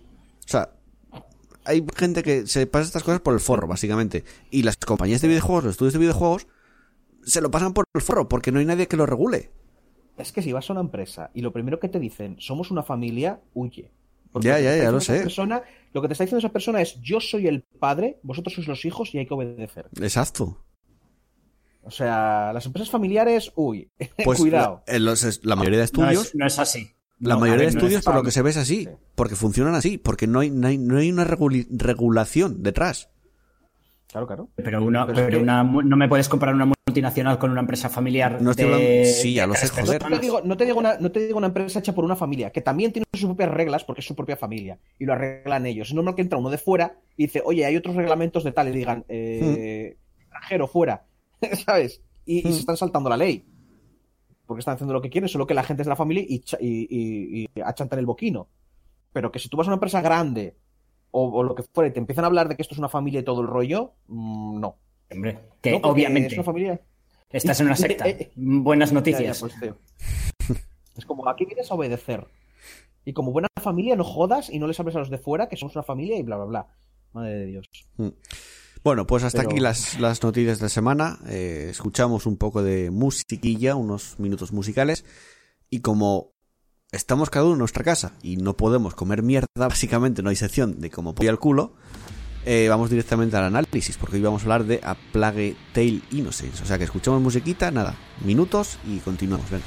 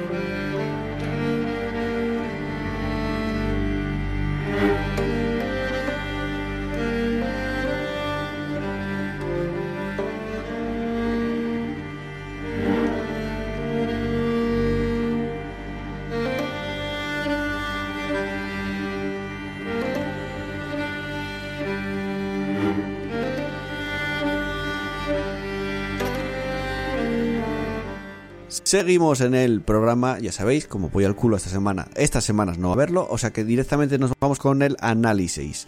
Eh, hoy vamos a hablar de A Plague Tale Innocence, que el juego está para Xbox. Yo voy a analizar la versión de Xbox que está en Game Pass, o sea, por un, un euro podéis jugarlo. También está para PC y en PlayStation 4. Está desarrollado por Asobo Studios, editado por Focus Home Interactive. Del género acción, acción, aventura, histórico y medieval para un jugador. Una duración de 10-12 horas más o menos, quizás un 10 horas más bien, porque además hay muy pocos coleccionables. Y textos en español y voces en inglés, francés y alemán. Si queréis ser puristas, jugarlo en francés porque el juego está desarrollado. O sea, es una historia que está en Francia. Bueno, vamos con, con, la historia del juego. Como ya dije, es una época medieval, está ambientado en un, momento medieval, no sé en qué siglo exactamente. Eh, pero bueno, en el juego manejamos, la protagonista se llama Amicia, que es una adolescente de unos 15 años más o menos, que pertenece a una familia de nobles, que es la familia de Run, de Rune. Eh, en ese momento de la época, en ese mundo donde viven, ellos viven bien en su casa, una casa grande, porque es una familia, como digo, de nobles. Pero ocurre una cosa y es que la Inquisición llega a su hogar y matan a su padre. Supuestamente matan también a su madre y solo queda ella con su hermano de 6 años, creo, 5 años, que además siempre tuvo muy poco contacto con ella. porque El hermano tiene una enfermedad que no saben cuál es, la madre la está investigando y esa enfermedad pues no saben cuál es, tiene una enfermedad en la sangre. Entonces eh, Amicia nunca tuvo mucho contacto con su hermano Hugo. ¿Tú no me quedó claro, eh, ¿su, ¿su, madre dijiste que era, que era rica o...? Es una familia no, de nobles, son nobles. De, pero es noble y además científica, porque estaba sí, estudiando la... además científica, efectivamente. Digamos que la, la madre está siempre encerrada con el hijo e intentando investigar, descubrir cómo puede curar a, al, al hijo. Eh, ¿Qué ocurre? En este momento que ocurre todo esto, que deja en shock a, Micia y al hermano, resulta que también hay una, una, plaga, una peste, en este caso de ratas, eh, que se comen a todo lo que ven. O sea, te empiezan a salir ratas a saco. Salen de debajo de la tierra como un geyser de ratas que la única manera de evitarlas y de que no te maten es la luz, que es con lo que vamos a jugar durante todo el juego digamos, haciendo una especie de puzzles. ¿A eh, Alan Wake, con lo de la luz? Sí, más o menos, sí. Eh, no matas a ratas con la luz, pero en este caso son antorchas bueno. o hogueras que te protegen de las ratas. Uh -huh. Que es una mecánica que al final está, está bastante bien. Entonces, ¿qué tenemos? Por un lado tenemos a la Inquisición persiguiendo a Amicia y a Hugo. Y por otro lado tenemos una peste que está asolando todo el país que ocurre de golpe. O sea, lo llama la mordedura y los, los pueblos están pues como si fuera una peste. Es una forma de, de hacer la peste negra, pero con, con, Bueno, era provocado por ratas y más cosas, pero en este caso son ratas que muerdan a la gente y te, te dan la peste negra y te matan. O te comen vivo, básicamente. Son como pirañas que rodean a las personas y te comen. Que, que, que, peste hostias. Aquí tienes un ejército de ratas gigantes que. Sí, a... ya, ya lo digo. Si, si sois. Eh, si os dan mal rollo las ratas, ni se os ocurra tocar este juego. O sea, pegan unos chirridos las putas ratas cuando aparecen. A mí no me dan más, pero da muy mal rollo, ¿eh? En serio, da muy mal rollo. Eh, bueno, a todo esto, el juego salió el 14 de mayo de este, de este año pasado, 2019. Ya tiene su tiempito, ¿eh? Más o menos. Ya, yo creo que vamos a empezar a, a analizar juegos, porque yo tengo muchos juegos. Ah, tengo muchos juegos de hace tiempo por jugar y no los juego a veces porque quiero jugar novedades para poder analizarlas. Entonces vamos a empezar a analizar juegos que igual salieron hace uno o dos años. O sea que. Bueno. Ya, por eso, siempre la cresta de la ola. sí, y además este juego era de los que más ganas tenía de jugar del año pasado, ¿eh? Ya, bueno. eh, en cuanto a mecánicas, la historia es. La premisa es esa: escapas de la, de la Inquisición y a la vez tienes que evitar estas ratas, que también las puedes usar a tu favor, pero eso lo vamos a hablar ahora en las mecánicas. Digamos que tenemos eh, por un lado la Inquisición, por otro lado las ratas. La Inquisición, cuando nos encontramos con ella, son eh, pantallas, son, son, porque va por capítulos, son capítulos en los que realmente lo único que tenemos que hacer es pasar desapercibido. O sea, momentos de sigilo. Eh, ¿Cómo lo hacemos esto? Amicia tiene una, una onda que lanzas las piedras con la onda. Es una máquina lanzando piedras con la onda. O sea, es la leche. Porque tiene una puntería que flipas. Y según vamos avanzando, también vamos a ir, digamos, aprendiendo a hacer cosas nuevas. Como por ejemplo, eh, con un jarrón, tú lanzas un jarrón, creas una distracción, lanzas una piedra hacia un, sitio que sea metálico, creas una distracción, y con esto eh, distraes a los guardias y pasas detrás de ellos haciendo poco ruido. Eh, según avancemos en el juego, vamos a, a, a- Amicia va a aprender cosas de rollo alquimista. Y por ejemplo, va a mezclar ciertos eh, componentes que te vas encontrando por el escenario, como yo que sé, un cacho de tela, aceites, eh, y con eso lo mezclas. Un poco de Last of Us, yo creo que se asemeja bastante a lo de las, de Last of Us, que encontrabas cosas por el escenario y las aprovechabas para, para crear cosas y mejorar las armas. Pues con esto, digamos que creas, por ejemplo, un, una piedra que tú lanzas hacia el casco de un, de un soldado, lo que hace que es que se, se, se queme, tenga que quitarse el casco y tú ya le puedes rematar con la piedra en la cabeza. O sea, vas encontrando cosas que te van a ayudar a avanzar. Y digamos que te buscas realmente tú la vida de cómo vas a avanzar en el sigilo. Sí que hay un camino un poco marcado, pero te buscas tú la vida. A mí personalmente esta mecánica, el rollo del sigilo, se me hizo un poco pesado al final. Llegó un punto de casi decía, voy a ir corriendo hasta el punto de control y, y si me matan empiezo desde ahí. Porque se puede hacer un poco pesado. Y ¿Pero en qué sentido? ¿Que, que es muy lento el sigilo? O sea, ¿te obligan a, a esperar Sí. demasiado? Sí, o- a mí no... a- par- yo parto de una base de que a mí no me suele gustar mucho el sigilo. Yo juego un A juego de no, sigilo, claro. acabo pegando tiros. Me cansa, realmente. Y Espera, con... una pregunta. el, pro- el problema es tuyo, que no te gustan los juegos de sigilo. Sí, entonces. puede bueno, espera. Chus, di. Joel, el, eh, no te gusta el sigilo. Tú jugaste a los de Batman, ¿verdad? Sí, pero es diferente. ¿El sigilo de los de Batman te gustaba? Eh, sí. Vale, vale, vale. Es, es Este, una cosa por segundo. no, digo que no me guste, pero se acaba haciendo pesado a lo largo del juego. Es que, hay juego- es que hay juegos que el sigilo siempre es que no te pillen y hay otros juegos en el que el sigilo eres como, eh, puedes serlo como un depredador. Más Hmm. a lo Batman. Y eso que te... que- que tú vas... vas que dura- y, que, y que en Batman no es necesario. Sí, pero aquí no eres un depredador, aquí eh, huyes porque es que te matan de un golpe, o sea, no puedes pelear. Llegan, Eso te que, ven eh, te- y te matan directamente. Es eso, o sea, hay juegos que el sigilo es, es siempre, o sea, en plan, como te pillen, como falles el sigilo, has fallado, pero hay otros Mm. en el que el sigilo es más, como por ejemplo el Dishonored. El Sí. sigilo lo puedes ver no tanto como me han pillado, me muero, sino como que yo Aquí lo utilizo como otro arma. acaba siendo un ensayo y error. O sea, fallé, me mataron, vuelvo a empezar, pruebo por otro lado, pruebo otro método. De sí nuevo, en, el, en el Dishonored no- es, el sigilo es una opción. Tú puedes ir de cara Pero- a cara y Sí, prácticamente cargarte a todo el mundo. que lo que no le gusta a Joel es los juegos en el que el sigilo es parte del gameplay en vez de ser otra opción más. Hmm, Aquí no es una herramienta. Sí que tiene sentido que es un adolescente de 15 años contra soldados. Tiene sentido. Pero a pesar de que te mete nuevas mecánicas, eh, por ejemplo, puedes llegar a un punto que puedes utilizar las ratas a tu favor. mm, A mí se me acabó haciendo pesado. Pero bueno, eso creo que cada uno. Yo, personalmente, el sigilo no me gusta mucho, pero eso cada uno. Luego tenemos el tema de las ratas.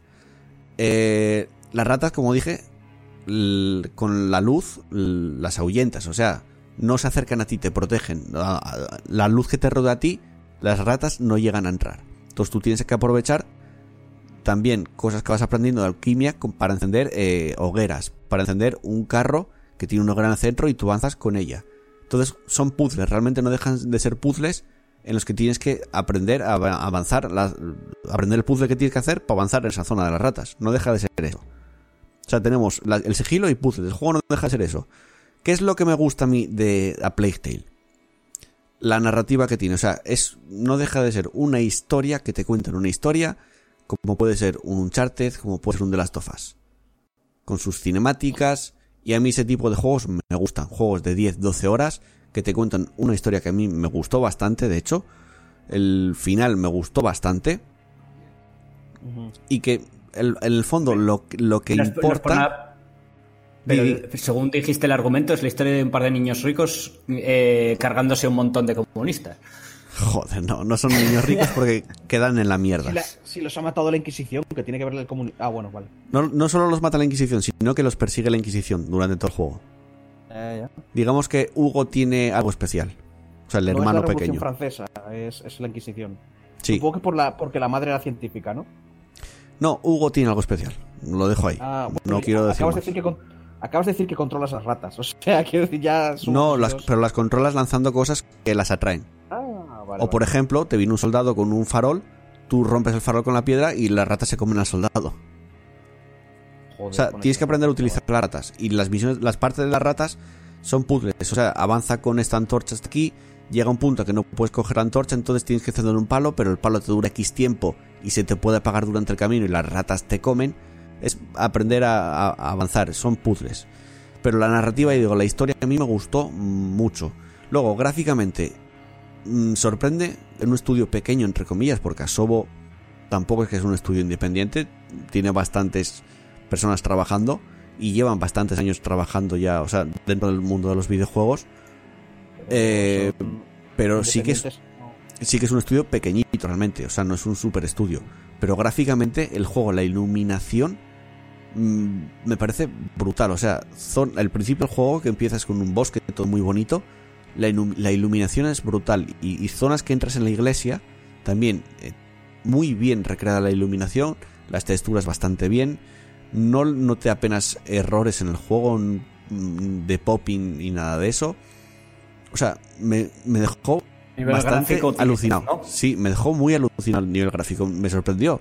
También me pasó con Hellblade en su momento, que me sorprendió que gráficamente se, o sea, estuviera a un nivel tan alto.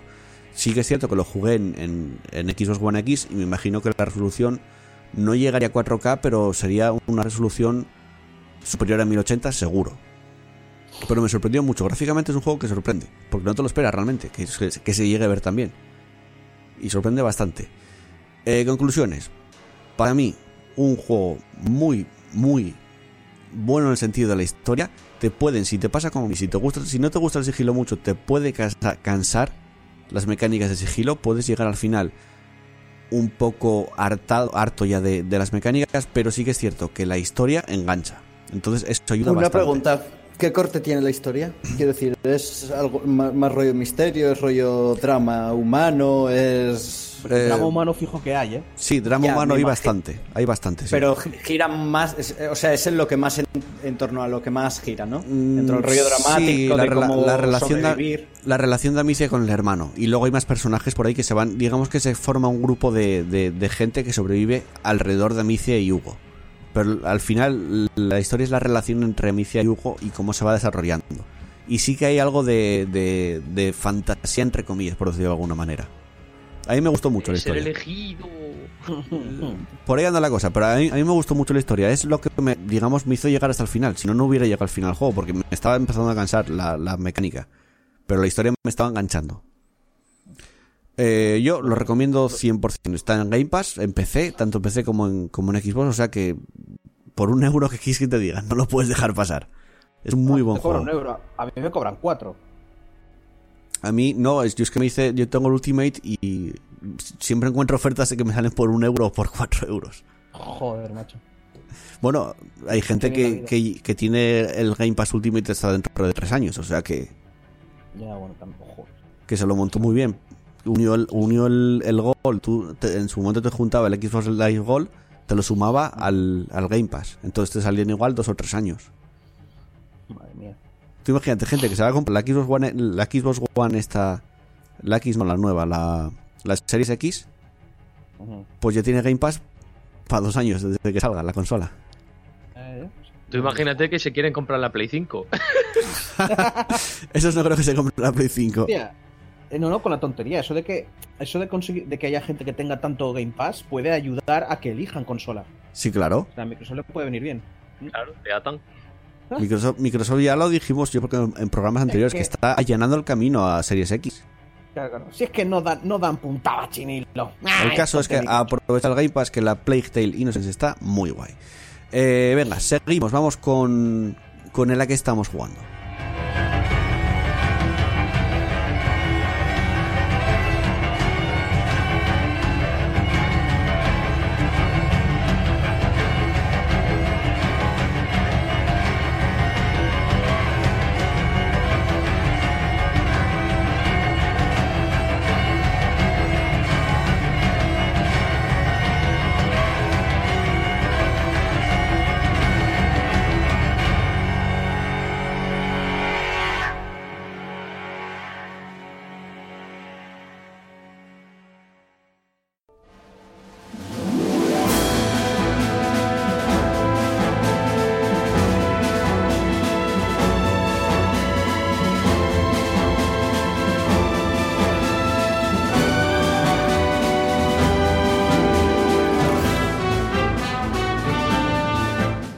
Continuamos en el programa. Ahora sí, os vamos a contar qué es lo que hemos jugado. Y creo que este- estos días yo por lo menos tuve bastante tiempo, jugué bastantes cosas, vi bastantes series. Y me parece que los siguientes programas vamos a tener bastante ta- tiempo para contaros cosas. Porque creo que vamos a jugar bastante. Yo por lo menos. Eh, Chus, venga, empieza tú. Vale, pues mira tú qué gracia. Yo como no he cambiado tampoco mucho mis hábitos. Recuerda que son dos semanas, ¿eh? Ya, ya. Eh, hostia, pues no me acuerdo. La- a ver, gran parte de esas dos semanas han sido Pathfinder Kingmaker. Acabándomelo. Ujú. Un poco tranquilín, pero bueno, aún así el juego es largo. Y yo me tomo mi tiempo también jugándolo. Eh, ¿Qué más? Ah, dentro de estas dos semanas he jugado con Pablo a un mapa arcade del StarCraft 2, que es como que tú tienes un héroe y sobrevives oleadas de zombies. Vas matando zombies, ganas mineral, mejoras el personaje, que a su vez puedes conseguir otras... Está bastante más entretenido de lo que suena. Aún así, es muy de nicho. Y echábamos, o sea, una partida igual duraba cuatro horas. Así que hemos- yo he echado pocas partidas y ya me ha cundido. Probablemente le he echado 16 horas a ese juego. Pablo continúa porque está chiflado. Eh, y lo demás ha sido eh, verme, verme de fondo la eh, JoJo's Bizarre Adventure Stardust Crusaders y he empezado la siguiente de los JoJo's que está en Amazon Prime. O sea, las primeras temporadas están en Netflix, las siguientes están en Amazon Prime. Hmm. Serie muy guay, muy recomendable, pero lo que digo siempre, los primeros capítulos son aburridísimos. Para mí. O sea, hay que soportarlos. ¿Qué más? ¿Qué más? ¿Qué más? ¿Qué más? Bueno, la de Picard también, aunque eh, me cuesta. ¿Cuántos capítulos lleva? Creo que nueve. ¿Y cuántos Es que es iban eso, a o ser? sea, no tengo ni idea. Llega un momento que, que la estoy viendo un poco porque ya. Porque Vaya, es de hombre. ciencia ficción y ya la empecé. Hmm. Pero la verdad es que para mí no es Star Trek. Como serie no está mal. Como serie. Pero no es Star Trek. Es otra cosa. Puede estar bien, puede estar mal. Pero ese tema. Y yo la veía por eso, por ver a Picard. Y es como, pues. Es muy de eso. Y que cada capítulo a veces te saca. No, mira, ¿os acordáis de esta persona? ¿Os acordáis de este? ¿Os acordáis de.? Y eh, Sí. eso, cuando empiezan a hacer eso, eh, no me gusta nada. Luego, más videojuegos. Pues es que la verdad es que poco. Eh, bueno, el Terraria. Ayer, o sea, probablemente lo acabe abandonando porque tal, empecé otra partida de Terraria con un par de mods y eso. ¿Y si digo que juega vale. Terraria estos días? Te diría que molaría jugar en multijugador. No, lo jugué en la Xbox. Por el- los Xbox, esos rewards, los- las misiones que te mandan, me lo puse. Ah, vale, lo Duré cinco Lo minutos. Lo jugaste obligado. Ya bueno, pero ¿Por? no importa morir en No sé, no, es que no, no. Primero que no sé jugar, parto de esa base. Bueno, ya claro. Porque no sé jugar, no sé qué tenía que hacer. O sea, empecé y no sé qué tenía que hacer. Y la misión era eh, conseguir 10.000 cosas, eh, recursos, cualquier tipo de recursos, un total de 10.000. Y me di cuenta de que iba a tardar mucho, entonces lo quité. Bueno, se puede Ah, tardar. es, fa- bueno, eh, es- no sé. no, es Xbox. si, tienes una partida empezada, no es mucho. Claro, si alguien le invitara, le podría dar picos tochos y ya está. Pero es en Xbox, no es en PC. O sea, no te puedo decir, ah, pues métete en mi mundo, ¿sabes? Haz- eh, coge estas co- esta cosa, esta cosa, esta cosa y te lo puedes sacar. Y aún así, bueno, pierde un poco de la idea de- del juego. Yo ya lo digo, yo empecé, a mí es un juego que me gusta bastante, lo que pasa es que siempre lo empiezo, meto un par de mods para que haya algo de variedad, pero como el inicio es muy parecido, pues me acabo aburriendo, es como un pequeño murete que hay ahí. Eh, ¿Algo más o saltamos a, a otra persona? Sal, saltada a otra persona, por favor, ya la interrumpiré después cuando me acuerde de algo. Pablo. A ver, yo poca variedad, la verdad. He jugado mucho al, al modo este arcade que, que ha comentado Chus, que mola bastante. Es- tiene un rollo top-down shooter mezclado con RPG y encima la muerte es permanente, con lo cual es volver a empezar. Mm. Pa- Pablo lo ve Eh, mejor que yo. Luego, es lo mismo, más, es lo- básicamente lo que has dicho tú. Eh, luego, eh, un poco de Hearthstone, un poquillo de LOL por ahí. Me he vuelto, me, me he empezado el Minecraft. Un nuevo mundo. Otra vez. Oh, te explico. Dios mío. Va a salir. ¿Qué, vas a ha- ha cons- habido- ha habido- ¿Vas, a sí, intent- ha habido- vas a intentar construir de nuevo una super fábrica y no sé qué más cosas? En ello estoy. A ver, ¿Ves? te explico. Vas- han anunciado que va a salir una expansión en la que van a, actualizar el- lo que viene a ser el Nether, el infierno en este mundo. Mm. Sí. Y van a meter una actualización de la hostia. Con lo cual me gustaría jugar esa expansión. Lo que pasa es que cuando meten actualizaciones, no altera el mundo que ya hayas descubierto en tu mundo, sino que altera lo nuevo que vayas descubriendo. Es que decir, lo que, si ya has cargado un- un- una parte del mundo, eso ya no va a cambiar. Con lo cual, para no tener que irme al quinto coño, pues me hago un mundo nuevo. ¿Qué, ¿Cuál Sí. es el problema? Que no quiero ver el infierno sin estar preparado, con lo cual estoy, digamos, haciendo preparaciones y ir, me voy fabricando en un mundo sin entrar en, en lo que viene a ser el infierno. Y en preparación para que salga, para cuando salga la expansión, tener ya todo más o menos listo para estar guay y entrar directamente. Y en esas estoy. Aún así, ya me he hecho una, una fábrica de, de aldeanos, un mercado para de aldeanos, me estoy No, haciendo no una fábrica. No es un criadero de aldeanos, es una fábrica. Sí, va, se humaniza, ya humaniza tanto que es una fábrica de personas. Me estoy haciendo una fábrica de golems de, o sea, de, de hierro que mata golems automático. Ya me estoy creando un, un rascacielos que va a ser mi, mi almacén, que me va a quedar tope chulo. No sé, ya me- me- estoy haciendo las locuras típicas de- del Minecraft. Añadiendo un segundo, y perdona que te corte, Pablo. eh, Ojo que está Minecraft en Instant Gaming de oferta, por lo de que quédate en casa, a 4 euros. eh. Poca- Hostia. Eh, pillároslo, pillároslo, pillároslo, No. que está regalado. Eh, Es que, es Y es, que- es que no un juego, es un juego que te da todas las horas del- de la historia. Yo Todas. ya os lo dije, yo hasta el 25 no tengo dinero para absolutamente nada que no sea sobrevivir. Bueno, hombre. La comida y, y tal. La ¿Juegas conmigo 25, online? Te invito yo. Eso, Pablo, eh, es que no. Porque va a ser un poco lo de los zombies, que voy a jugar un poco, te vas a emocionar, luego lo voy a Es que tú te aburres siempre, tío. Te aburres siempre. O sea, No, no me yo que soy de A ver. grindeo máximo y, y tú lo dejas al- a los A ver, dos Pablo, yo soy un ser humano y tengo un límite de diversión con las cosas y quiero pasar a otro. Y desgraciadamente, si juego un juego que es casi infinito, es normal que diga, pues yo hasta aquí ya no me divierto. Y si no me divierto, dejo de jugar a algo.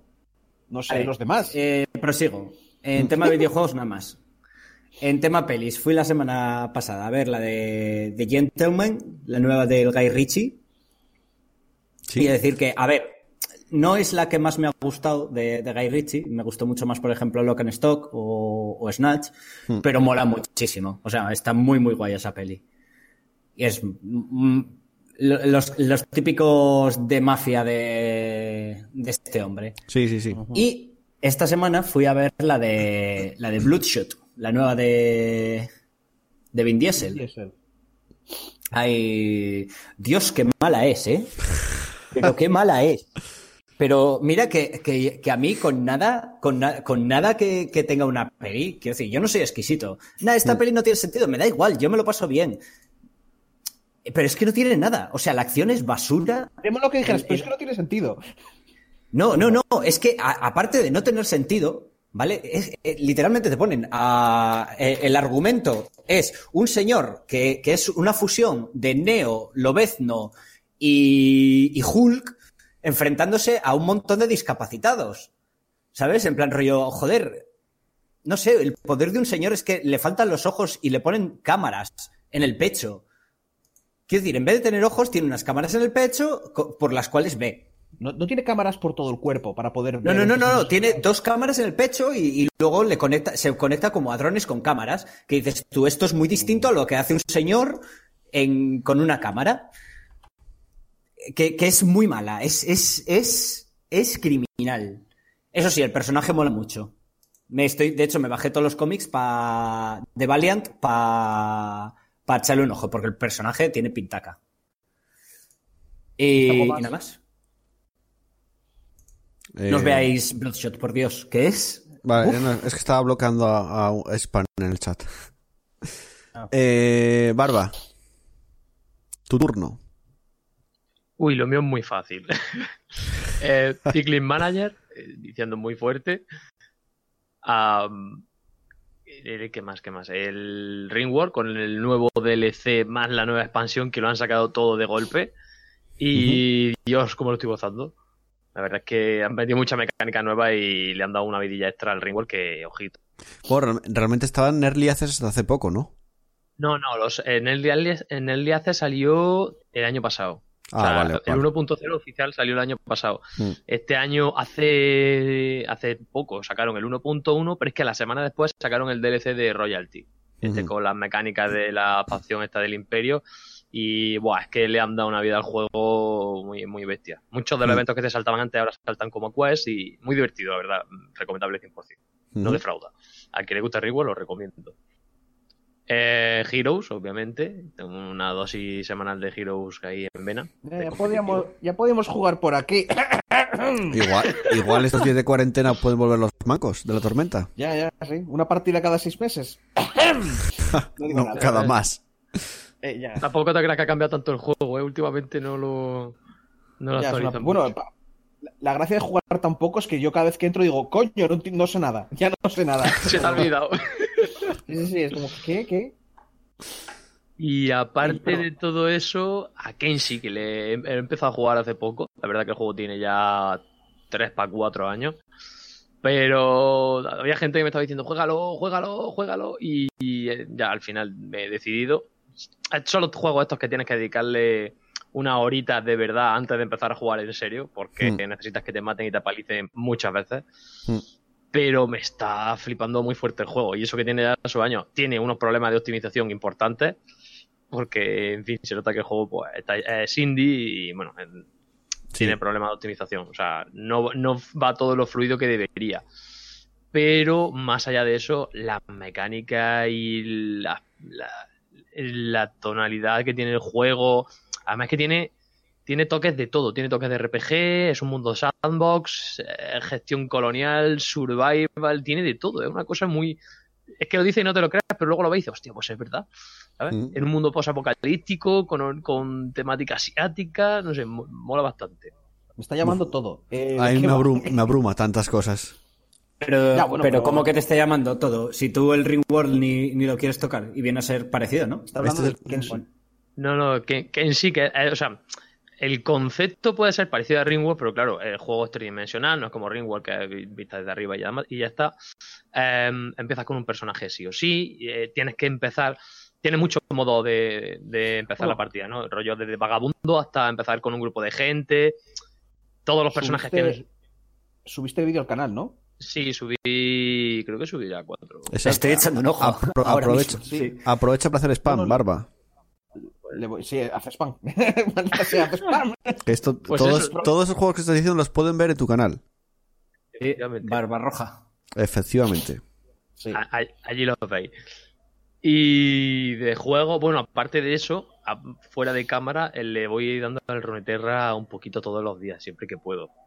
Ahí para grindear la- las facciones y sacarme las cartas y demás. Y tengo que decir que contra más cartas voy teniendo, más me estoy divirtiendo. Porque... Pasar.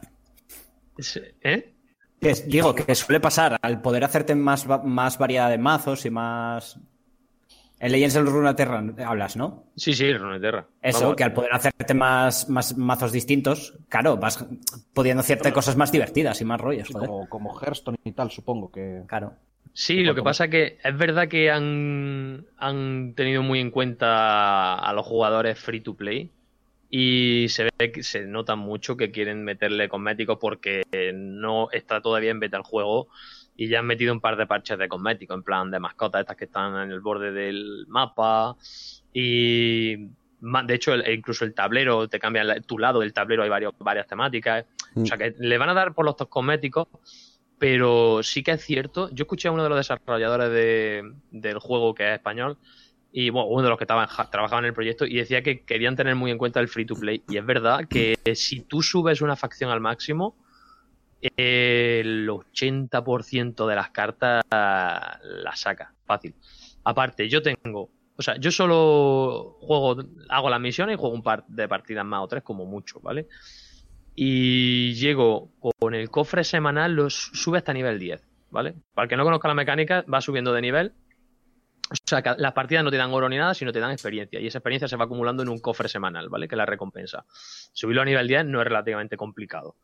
Pues llegando a eso y haciendo las misiones y tal, eh, yo tengo ya, son cinco facciones y que- digamos que son las cinco clases del juego y es tengo ya dos al máximo y una a nivel 12.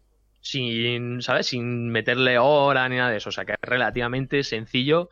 Si le das cuatro o cinco veces a la semana, un par de horitas como mucho, mm, lo va subiendo fácil. Y es verdad que, que consigue las cartas muy fáciles. De hecho, yo tengo, lo que te digo, dos facciones, una media, y puedo hacerme prácticamente cualquier baraja si quisiera, porque tengo un montón de puntos de comodines y cosas de esas que, que te dan para hacerte. Lo que pasa que digo, bueno, pues si la voy a conseguir al final de manera gratuita con las recompensas, me pero, no tengo prisa, ¿sabes? Tampoco estoy rankeando como un loco. Y aún así en Ranked no sé si ando por oro 2 o por ahí, ¿sabes? Sin jugar tryhard. O sea que es un juego que me está resultando divertido, vamos. Me recuerda a Hearthstone cuando lo empecé, pero sin sentirme tan abrumado como te sentía en Hearthstone, porque sí que es cierto que empezaba y decía, hostia, es que este tío ya tiene toda la baraja, me está pegando una paliza. Sí, pues, Hearthstone, yo porque ya lo cogí y no lo dejé nunca. Pero Hearthstone, a- entrar ahora es un sacacuartos. Es un sacacuartos sí o sí, porque si no, no haces nada. Además que un- yo creo que uno de los problemas que tiene Hearthstone, que está acusando Hearthstone, que es imposible meterte dentro del, del juego ya, si no es metiéndole dinero. Y el Runeterra creo que por ese lado lo van a cuidar un poquito más. No digo que Hombre. vaya a ser ni mejor ni peor, ¿eh? Riot, quiero decir, llevan años ya trabajando con free- el, el tema free to play, con, con, con LOL.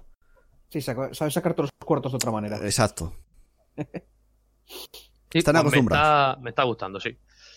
Y de series, me he visto la segunda temporada del Pueblo en Amazon Prime, súper divertida. Me, me encanta esa serie. ¿Qué es, Me de, qué es, de qué es humor? Sí, sí, es de humor, española. Pues tengo, tengo que verla. Voy a tener tiempo sobre estos días para verla. De hecho, me vi la primera temporada y luego la, la anunciaron que la están echando en Telecinco, creo. Telecinco Ujú. 4, en alguna de esas. Y, y me enteré que estaba la segunda temporada en Amazon Prime Video ya y dije, "Oh, voy a verla. Y me la vi, me, me, paso genial con esa serie. Eh, humor de este de, de garrulo de pueblo, súper divertido. Yo la recomiendo, ¿eh? para la gente así que le gusta el humor, humor sencillo. No es humor tonto, ¿vale? Pero es un humor muy inocente, muy de pueblo, muy, ¿sabes? De como los típicos chistes que podía hacer Thor en la primera película de no conozco lo que trae la civilización. Mm. Es moderna, pues cosas así. divertido. Y luego también me estoy viendo cómo conocer a un asesino. Voy ya por la sexta temporada. ¿Cómo conocer a un asesino? Es rollo O sea, documental. ¿cómo ¿no? conocer a un asesino? No, miento, me lo invento. A ver, me invento el título muy fuerte. ¿Cómo defender a un asesino? Es rollo Ah, vale, documental sé esa. es, sí. ¿Cuál? Es rollo documental esa serie, ¿no?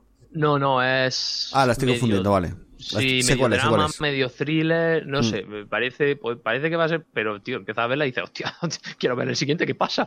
¿Qué está pasando aquí?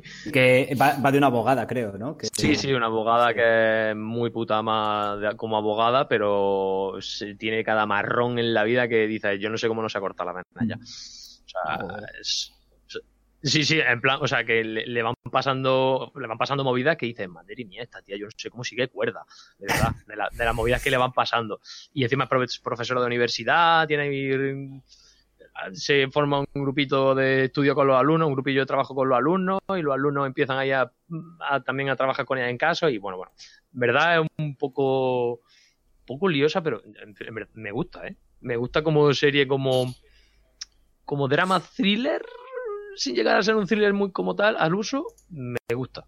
La recomiendo si os gusta ese tipo de, de serie. Y poco más. Vale, eh, mi turno. A ver, obviamente a Plague Tale, pasa que esto ya fue la semana pasada. eh, que ya bueno, está el análisis ahí. Y esta semana, el día 11, salía Ori and the Will of the Wisp, uno de los juegos que más ganas tenía en este principio de año. Y no me decepcionó nada. Me está encantando. Llevo, debo llevar unas 9, 10 horas. No estoy cerca del. O sea, estoy más o menos cerca del final porque vi que duraba unas 12, 13 horas y yo creo que llevo 9 horas y me está encantando.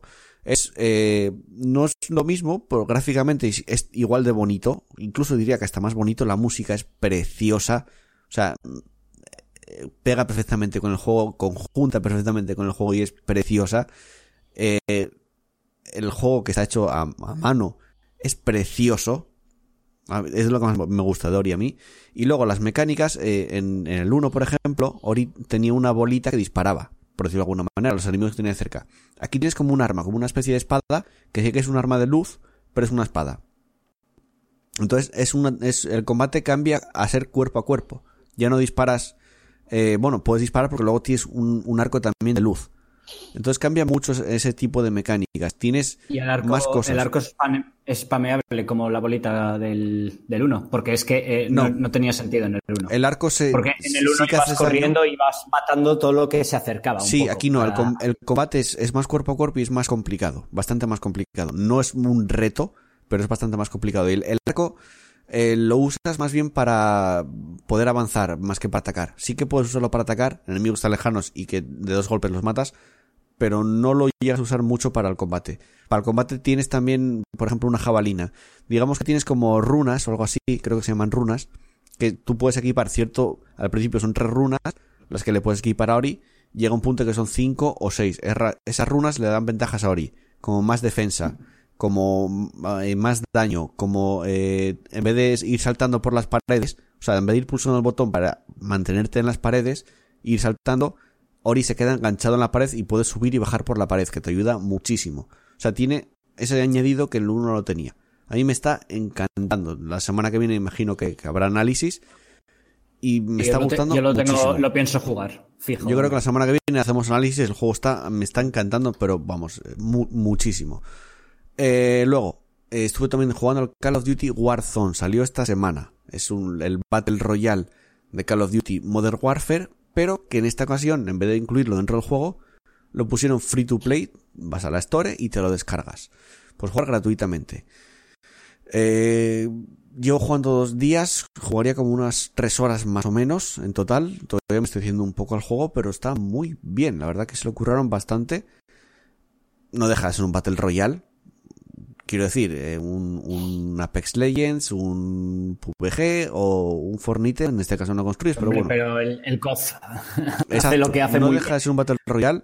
Mola porque en, en el anterior, en el, en el Black Ops 4, que sí que tenías modo Battle Royale, estaba incluido en el juego, este es gratuito, pero aquí, por ejemplo, tienes el- l- lo que sacas en el multijugador, en vez de sacar, que son rachas, ataque aéreo y esas cosas, aquí las puedes comprar en ciertos puntos del mapa. Tú compras un ataque aéreo y lo lanzas a un escuadrón. Ayer me cargué un escuadrón entero con un ataque aéreo. No ves lo que, me, lo lo que me consigues gustó. matando, ¿o cómo? El dinero lo consigues matando enemigos o por el mapa hay ciertas misiones que tú haces esas misiones y consigues dinero. O incluso viendo- abriendo cofres, igual hay 500 dólares. Y tú vas consiguiendo dinero. Con ese dinero, si matan a uno de tu escuadrón, lo puedes revivir. Anda. E incluso si te matan a ti, que esto es una novedad, no lo tiene ningún Battle Royale y me gusta bastante, tú cuando mueres la primera vez vas al gulag. En el gulag es una cárcel que abajo hay, como, un, como un escenario, porque lo ves desde arriba, y tú peleas un combate uno contra uno. Si ganas, revives. Si mueres, tienes que esperar a que tu equipo te reviva con, con dinero que caes desde el paracaídas. Entonces es una novedad que es una tontería al final, porque es, es un Eso le da no es una Pero tontería. le da A mí mucha me vida. parece una idea que no sé cómo no se le Y además que está muy antes. bien hecho porque es, es un combate con armas aleatorias.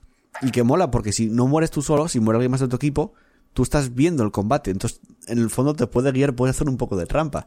Está muy guay, Eso me es gustó mucho una de las cosas malas que tienen los Battle Royale, que si cuando se juega en grupo, que es una de Mm. las gracias que tiene Battle Royale, ir con tu grupito, ir a intentar sobrevivir todos, si muere uno a, mi- a- a mitad de partido, a principio de partida, Sí. se va a aburrir muchísimo, porque Sí. igual se va a pasar media hora, una hora no. mirando la pantalla, sin Aquí hacer no. nada. Porque aparte Aquí que te tienes puede... opciones. Claro, aparte que te puede revivir tu equipo, tú si ganas el- la primera vez solo, ¿eh? si ganas el Gulag, puedes seguir jugando. Entonces, mm, me pareció muy entretenido, me está gustando mucho, ¿eh? Y no se me da mal, como normalmente suele pasar con ese tipo de juegos. Raro O sea, es, que- ¿eh? que- porque que- el, co que guay. el COF, mm, hay peña que maneja muy bien, ¿eh? Sí, sí, sí, pero bueno, me imagino que ahora es que hay mucha gente metida jugando. Todavía no gané ninguna partida, pero llegamos ya a, a estar a punto de ganarla varias veces. Que estoy jugando con Jonás y con, bueno, algún compañero del trabajo, pero Andrés ya se lo bajó, Juan ya se lo bajó, o sea que va a haber viciada bastante al, al COD estos días. Eh, Chus, ¿ibas a decir algo? Eh, no, que digo que siendo free to play que es normal que encontrarás Sí, sí, sí, qué tal, pero nada importante. Pudieses matar a alguien. sí. Eh, venga, más que, que no cositas. aparece si te comes un headshot. según. La demo de Final Fantasy VII, que ya está, Final Fantasy VII Remake, que ya está desde hace unos días, bastantes días, porque la semana pasada no hubo podcast, disponible en la PS Store. Eh, juegas muy poco. Lo del primer reactor y además escuché en, en- en- creo que fue en el MG Podcast que probaron, digamos, durante tres horas del juego que en, la demo está recortado. O sea, hay partes recortadas que, que, que en realidad en el juego final van a estar. Aún así, muchas cosas que preocupaban a la gente, que como era, por ejemplo, el combate. A mí me gustó mucho. Me gustó bastante, además. Eh, a ver cómo lo explico. Tú tienes el botón de ataque normal, que es el cuadrado. Haces un ataque normal, que creo que si lo dejas pulsado, el personaje sigue atacando. Tú cuando estás atacando, rellenas la barra esta de... ¿Cómo se llamaba? Eh, Los límites. Límite. no, no es la barra de límite, es una barra de... como de acción, acción. por Ah, llamarlo. Turno, a- la ATV. El turno, vamos. Tiene su nombre, sí. Pues tú rellenas esa barra, tiene como varios eh, huecos, uno o dos huecos, depende del personaje. Cuando las rellenas, tú puedes pausar el combate. O sea, detienes el combate. Y en ese momento tú eliges si quieres hacer un ataque de magia, o sea, lanzar un piro. O, en este caso, los personajes tienen como ataques especiales, que los puedes hacer de forma rápida, luego te lo explican, o puedes hacerlo en ese momento, que es como un... que Close lanza hacia el, enemigo lanzando un ataque más tal, que hacen más daño. Luego tienes el botón triángulo, que es un ataque especial. En este caso con Cloud, si no me equivoco, cambiabas como el modo, un modo más ofensivo, pero que tú recibías más daños. Y eras más lento. Y eras más lento, efectivamente, pero sí que tenías más rango de ataque, bastante más rango de ataque. Y cada Eh, personaje tiene una modalidad diferente, creo. exacto. Barret hace otra cosa. No, Barret lanza como un cañonazo, carga, carga el, el- el brazo y lanza un cañonazo más fuerte. Digamos que luego te aprendes a manejas en la demo llegas a manejar a, manejar a Cloud y a Barret. Eh, Barret obviamente es mejor para disparar desde lejos, que mantienes el botón pulsado y no para de disparar, o para enemigos que están en el aire.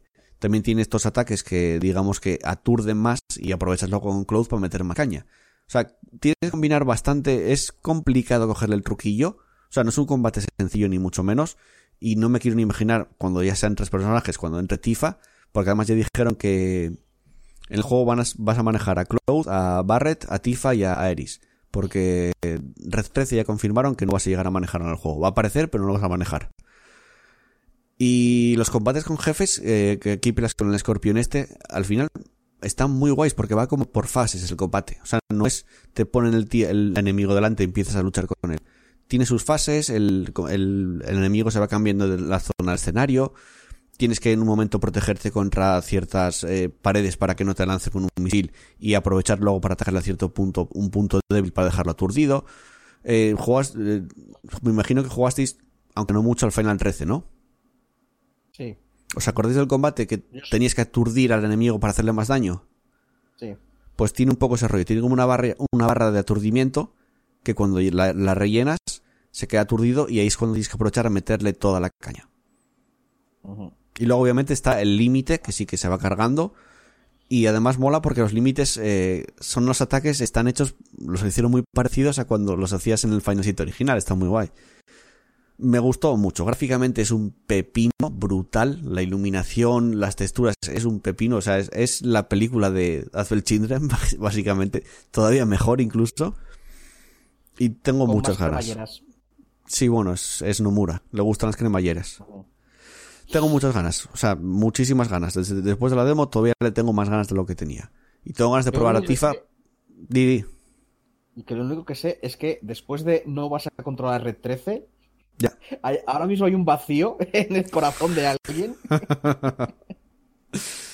no sé, pero muy guay, ¿eh? El mejor personaje R13, tío, no me jodes. Le tengo unas ganas, pero buf, brutalísimas. Yo Muchísimas. lo, que- lo, lo que he visto del modo. el- se hablaba de que estaba el modo clásico. Sí, no lo probé y el todavía. modo clásico por. Uf. Yo no sé eh, cómo va a cuadrar el modo clásico con No lo pruebes. Es que lo empeora El- mucho. no, no. ya- Es que lo empeor, lo- juega solo el personaje. O sea, eh, vi un vídeo en el que directamente estaban jugando el boss del escorpión, directamente soltaban el mando Mm.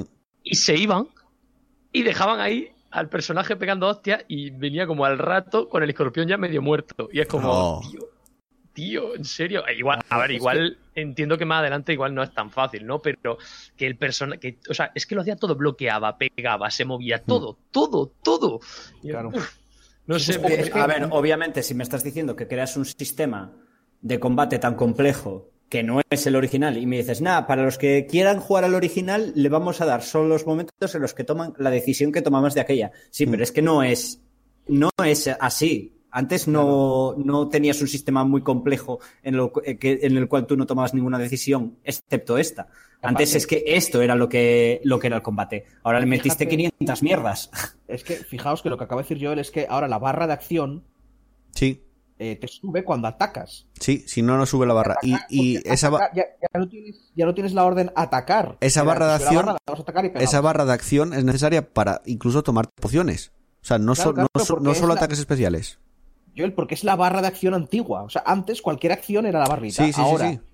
es lo mismo, pero el ataque no consume. Todo lo contrario. Es lo que necesitas para generar. Así que el modo por turnos, como la barra tiene que subir sola, en realidad no sube sola. Simplemente ataca solo el personaje. Y además no es una barra sin más, ¿eh? es una barra que tiene, por ejemplo, dos bloques. Entonces tú rellenas un bloque y hay ataques que tienen, utilizas solo un bloque y hay ataques más potentes que utilizas dos bloques pero te quedas prendido. Entonces tiene su punto de estrategia y tiene el punto de combinar bien eh, el, el manejar a un personaje en cierto momento del combate o manejar a otro. Todavía El no sé. posicionamiento es importante, ¿no? Ya escuché Porque- que, que Tifa es un va a ser el personaje posiblemente más complicado de manejar del juego. Pero que mola mucho. Tengo muchas ganas. Muchísimas. Hombre, haciendo Karate Kid, Tifa Es que es por ahí. brutal. Tiene que, tiene que- nada más que, nada más que verlo, las toñas tienen que ser espectacular. Y a luego, ver, se aleja mucho de lo que es el final 7, pero a mí me está y luego, mucho. luego las invocaciones. Es que cuando... Uf, qué ganas tengo. Joder. Yo es que el Final Fantasy VII lo vi por primera vez en casa de mi primo empezando, ¿vale? En el reactor y y dije, pues, pues, pues tampoco es para tanto. Y a los pocos meses lo vi con invocaciones y dije, quiero este juego.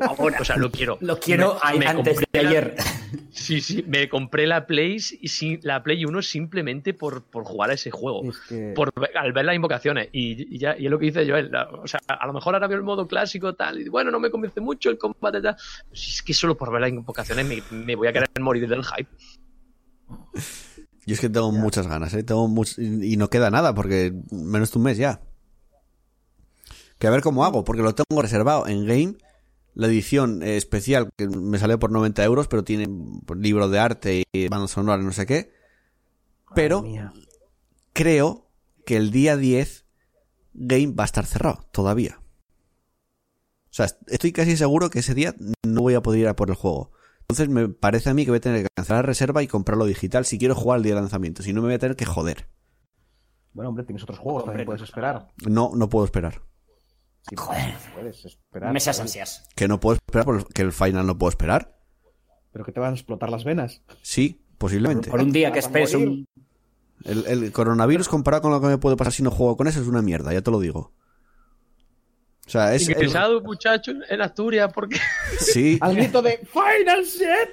es que, es que es, es que es el juego que más espero este año junto con el de, con el de Capitán Subasa. Yo no sé, es que va. Es que mola por soy un rancio, porque me dices todo eso y digo, va, seguro que el juego mola, pero no es el final. Así que. Yo es que le tengo muchas ganas. Es que pinta muy bien, ¿eh? No sé si viste algo, Chus, pero pinta es muy muy guay, pero Hearts- las pintas. A mí los Kingdom Hearts no me gustan, ni siquiera su sistema de control. Ya, pero no es- No, no Kingdom no Hearts. es, no es Kingdom No Hearts. es un Kingdom Hearts para nada, ¿eh? Pero para nada. No, no, en absoluto, cero. A ver, Es decir, no es darle, a- no es darle Cero, un o sea, botón... es es lo, co- lo contrario del Kingdom Hearts. el combate, no- que te Lo lo digo, que el combate no es, no es Kingdom Hearts. No, Puede, tener semejanzas, no, te digo que, que no. es King- a ver, que no es Kingdom Hearts caer de cajón, pero el estilo de estar movido alrededor, de pegar ataques y de, y de vez en cuando parar el combate para tomar ciertas decisiones, Eso a mí sí. me recuerda demasiado a eso. Es como una especie de medio turnos que a mí normalmente no me gustan. No sé, Chus, bueno, Imagínate, arma rubí en 4K. No. Que, pero, pero que la gracia, pero que la gracia es que probablemente lo vea. O sea, verlo lo voy a ver sí, porque pero Arma Rubí dentro de unos Ah, cuantos eso no años, ¿eh? Ya, también es verdad. Porque en esta parte no, no, no, va a llegar a salir Arma. Rubí. También Me da igual, no corre me lo prisa- compro. También me corre prisa porque yo si me lo pillo, me lo pillaría en PC y a ver cuándo sale, si es que sale. Dentro de un año. Seguramente saldrá, pero pues mira. Y no me El lo 10 de pillaría marzo de hasta- hasta que 2021. estuviera- Hasta que estuviera completo no me lo pillaría. O sea, muy- Esa es, bueno. esa es otra. Esa es otra. ¿Cuánto van a esperar entre capítulo y capítulo? Porque Es si que- se esperan dos A- a- años, la semana, igual a mí me pasada, da un mal. la semana pasada había, había hablado de ello, no sé si fue Nomura quien fue del, del juego, que de momento, no, o sea, van a esperar un tiempo, creo, hasta cuando acaben este, que ya está en fase gol, de hecho, ya lo dijeron, que van a esperar unos meses para empezar el siguiente. O sea, que no empiezan de seguido, según dijeron, ¿eh? Eso no lo entiendo, porque lo lógico es que el parón, no sé, pueda ser de un mes para descansar y luego sigas ya, porque al fin y al cabo siguen trabajando, quiero decir. No puedes tener una empresa, un, un estudio de desarrollo parado más de un mes porque tienes que seguir pagando sueldos. Entonces, lo lógico es que ya a mí, sigan a de mí me continuo. puedes matar. A mí me puedes matar. Yo me estoy imaginando que entre con todo el subidón. En plan, vamos, vamos, vamos. Me cortas y me dices, bueno, dentro de tres años. Igual te miran el remake voy- para la Play 6, ¿eh? Al. Pues puede ser, ¿eh? Perfectamente puede ser. Lo bueno es que en principio va a ser retrocompatible, entonces tú al- a esta primera parte vas a poder jugar en Play 5 sin problemas. Ya, hombre, pero los tres años ahí. esperando. Si, si me estás diciendo de que te jodes esperar un día, imagínate estar con todo el hype de mitad de la Bueno. historia y tener que esperar tres años. Pero esto es como un drogadicto, no puede esperar por su droga para tenerla en ese momento. Luego No, ya, pero, pues, la mierda ver. que venga después ya vendrá. Sí que te van a cortar la historia, y- pero en el fondo ya sale la historia, entonces... Quiero decir, Veintitan- me joderá- veintitantos años después, me joderá porque quiero seguir jugando, pero el juego va a tener su propia historia porque ya van a meter personajes nuevos para que este- esta primera parte tenga su propia historia. Hay un soldado que no sé cómo se llama nuevo que es enemigo de Cloud. Y dan más importancia a personajes como, como Jesse, como Biggs y, y Wedge que antes no tenían. eso, eso sí que me hizo mucha gracia. Me encanta el personaje de Jesse. Barba, ¿qué ibas a decir? Yo, yo quiero, no, yo es que solo tengo interés en ver las próximas, las próximas, ver- esta- eh, los, los próximos episodios para ver si vuelven a llamar al, al avión viento. Hostia, molaría un montón, ¿eh? Vamos a subir al viento fuerte. Sí, sí, y que digan todos, allí voy, y ya, y ya. Yo, No, molaría mucho. o sea, tu, molaría tu un fies- montón. tu que fiesta espera arriba. Hostia, tu fiesta espera arriba. Molaría un montón que hicieran un guiño. En plan de que, que cogieran y dijeran, oye, ¿cómo llamamos a esto? Pues le ponen el nombre y dijeron, no, pues a mí viento fuerte me gusta. ¿Sabes? Y ya está. Hombre, no, no, que no lo si- así, pero que el- quedara. Las personas que localicen el juego conocieron el original, puede que algún guiño hagan. Hombre, eso Por espero. favor, es que, es que no, tienen que hacerlo. Yo creo que sí. Tienen que hacerlo. Es- a ver, eso es inevitable. Quiero decir, eh, parte- una parte fuerte de, de los consumidores son los que jugaron al original, con lo cual Y sí que algún escuché, caramelo les tienes que dar. escuché en el MG Podcast que ya lo jugaron, estuvieron tres horas jugando al juego original, o sea, el- el- la, la versión final ya, que por Midgard tienes, hay mucha más gente y puedes interactuar bastante con la gente. O sea que no va a ser un, juego, un mundo abierto entre comillas vacío, no va a ser un Midgard vacío. Vamos, que vas a tener bastantes cosas que hacer. Y no Esa va a es durar. otra, ¿Será mundo abierto al final? Yo O sea, creo la, la- la segunda parte del juego será mundo abierto de verdad. que lo lógico es que sí, me imagino. Uf, Buah, eso, eso, eso puede ser muy tocho, ¿eh? Es que la A mí segunda parte Todo lo contrario. Si ya, Ya lo hicieron con el. Filan 15, tampoco creo que les cueste hacerlo con. A mí me parece todo lo Pero sí contrario. puede molar mucho. O sea, el- el- creo que el problema es que si lo hicieran lineal se acababa demasiado pronto y por capítulos no les daba. Y me suena a que te hacen el típico, te van a hacer el típico mundo abierto, pero Por ¿sabes? zonas. Con un montón de mierdas. Sí, con- No, no, por zonas chiquiticas y muy limitadas. Para rellenar, ¿sabes? En Con, e- con tonterías para, para perder el tiempo. En este primero va a ser por zonas. ¿Jugasteis al de al Crisis Core de la PSP que mane- mane- manejabais a Zack? No. Pues básicamente Sí, sí, estás en Midgar y es- está dividido por zonas. Es un juego de la PSP, es más pequeño. Pero yo creo que va a ser así est- esta primera parte. Va a ser un Midgar dividido por zonas y cada zona tendrá su- su- sus cosas, me imagino. Pero no sé, muchas ganas le tengo. Eh, tema series, venga. Eh, me empecé a ver ayer, creo, eh, esta serie nueva que está en Amazon, que es la de Hunters. Está el Pacino, sale también el, el actor este de... ¿Cómo se llama? El de Percy Jackson. Sale el de Cómo conocía vuestra madre también. La de los nazis, ¿no? La de los nazis, la de los judíos matanazis. La serie donde los personajes son los de. Sale en esta serie. De no nos los conocemos. Sí, son suficiente. súper conocidos casi todos. A ver, es Al Pacino Ya, también, pero- ¿eh? Ya, hombre, lo sé, pero como en un momento la serie hecha por Pe- de Peña de. ¿Os acordáis de.? ¿Os acordáis de este? El que sale en. Sí. Es que fuera así. Pues empecé no antes tengo de ayer, voy por el tercer capítulo. Me está gustando mucho, está muy guay. Está muy, muy guay. Los nazis son muy hijos de puta. El, el grupo de judíos son como. Me recuerda un poco a malditos bastardos, como te lo, te lo Hombre, presenta. Es que las comparaciones es, es obvia. Sí. Además mola porque hace como si estuvieran. Como si fueran cosas de, la, de, de una película, cosas así. hacen, hay un momento en el segundo capítulo que el prota se imagina como el tráiler de una película presentando al equipo de los judíos. Está, no sé, está muy guay. Yo a esa tiene una pintaza la hostia, le tengo muchísimas ganas. Yo la recomiendo, está muy, muy guay. Me recuerda eso, a Malditos Bastardos. Luego, eh, tengo por, no, esto tengo por ver que es Cuéntame, que como está en Amazon, no la- me la veo en Amazon, Cuéntame. Estoy súper enganchado otra vez. para ver. Te da para ver. Te da, te da ¿Alguna vez te desenganchaste de tu Sí, de- yo además, de Cuéntame? eh, Cuéntame la veo por, por rachas. Hay rachas que no la veo, que paso de ella. Después de un año me re- reconecto, me- le digo a mis padres que me cuenten lo que pasó y, y- y me reengancho. Y estoy como viendo igual 15 capítulos del tirón. Si esa serie tiene que estar ya a punto de pillar el coronavirus también, ¿no? O sea, está a punto de llegar al 2019. No, están en qué año están? En el 92, puede ser. Sí, creo que están en el 92. Con la Olimpiada y eso. Madre mía. Todavía no empezaron las Olimpiadas. Pero el, el- el hijo mayor, Tony, va a ir a cubrir las Olimpiadas como periodista deportivo. A ver, Que no hace dos llegue, capítulos pero- fue periodista de guerra. Pero es que cuando lleguen para el dos- si llegan al 2000 y pico to- y van a pillar, pues eso, las vacas locas, van a pillar el de. Hostia, el de la VR. ¿Te imaginas que lo van pillando todo y llegan hasta coronavirus y dicen ya que se terminó? Bueno, eso, eso sí ya no, met- nos quedan. eso sí no mete en la cárcel a, a, a este a, a Imanol Arias y a la otra, a la actriz, ¿cómo se llaman? Que deben no sé qué cuánta pasta, o sea, les pillaron por una pasta 27 millones o algo así, ¿eh? Tío, De, de- de fraude fiscal. me- no, no me había enterado. Flipas, esta semana fue antes, hace dos semanas. Vaya, Pero pues una pasta no muy gorda, ¿eh? Es para O sea- que después del juicio le diga, a ver, cuéntame, ¿cómo te ha ido? Es, es igual puede ser el fin Cuéntame de- qué Cuéntame. pasó para tener... Eso sí que puede ser el fin de Cuéntame. También te digo, la- para mí la mejor de la serie es la abuela. Siempre es la mejor de la serie.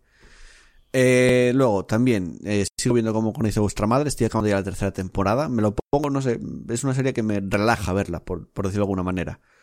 La pongo, veo un par de capítulos, como duran 20 minutos, pues veo un par de capítulos y me mola bastante verla. Aunque ya la vi en su momento, me, me sigue gustando bast- bastante. Barney es el mejor. Eh, luego, la tercera temporada de Castlevania, que ya se estrenó en Netflix. ¿Empezasteis a verla? No tengo Todavía Netflix ya. Me, me quité de Netflix para pasarme a Disney. Pero no salió todavía Disney, ¿no? ¿Este mes? Ya, pero bueno, todavía no está, quiero decir. Bueno, pero Pablo ya no iba a ver nada más, así que así que Ya, pues sabes que puedes pillar un año por 60 euros, tienes un año entero ya, ¿no? Sí. Sí, ahí, eh, Han, normalmente, son, han hecho contra, oferta. normalmente son, son 70, pero ahora, como todavía no salió, te lo dejan rebajado 10 euros por 60 euros, te pides el año entero ya de, de, de Disney Plus. Sí, también Que no- van a regalar, creo, el Movistar Plus Sí, ese ahora lo regalan. de un mes. Un mes, con el coronavirus lo, lo regalan un mes, sí. Y, ¿quién más? Eh, lo pasé el otro día por el grupo de WhatsApp. Tenía que compartirlo también. no sé si lo retuiteé en, en Twitter, sí. En, tu- en mi Twitter lo tengo retuiteado.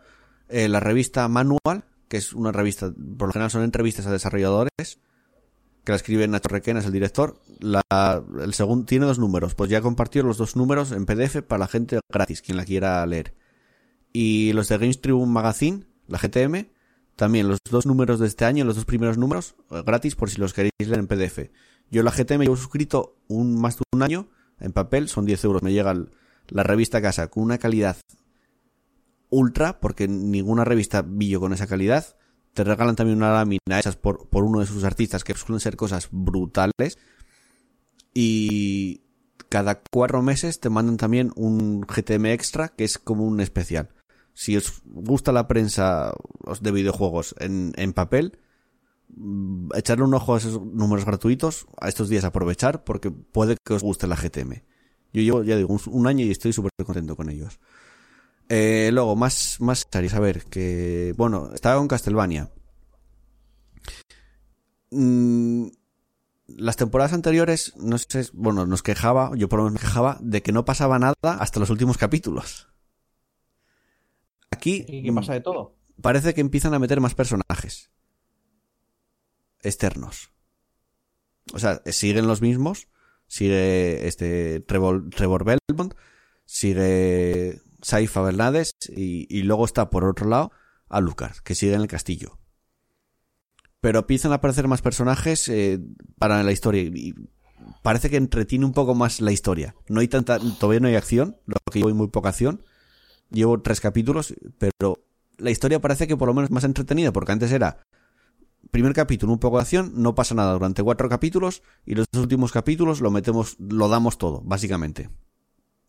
Mm. Pero aquí hay personajes nuevos y personajes que están bastante bien. O sea que de momento creo que está, eh, empezó bastante bien la temporada. Creo que son 10 capítulos esta. La anterior no sé si eran 8, me parece, creo que eran 8. Ahora son 10 capítulos. Pero Ya se hacían largos. Sí, sí, realmente sí. Pero estas no, no, no son tan aburridos como la anterior. Eh, y nada más, creo. Igual vi alguna película, pero bueno, no, no me acuerdo si la vi. Hasta aquí la que estamos jugando. Vamos con el repaso de comentarios. Venga. Podéis seguirnos en nuestras redes sociales buscándonos en Facebook como Partida Guardada y en Twitter como arroba Partida Guardada. Y ya sabéis, no seáis tímidos. Podéis dejarnos un comentario en iBox o una reseña en iTunes. Nos vemos por las redes.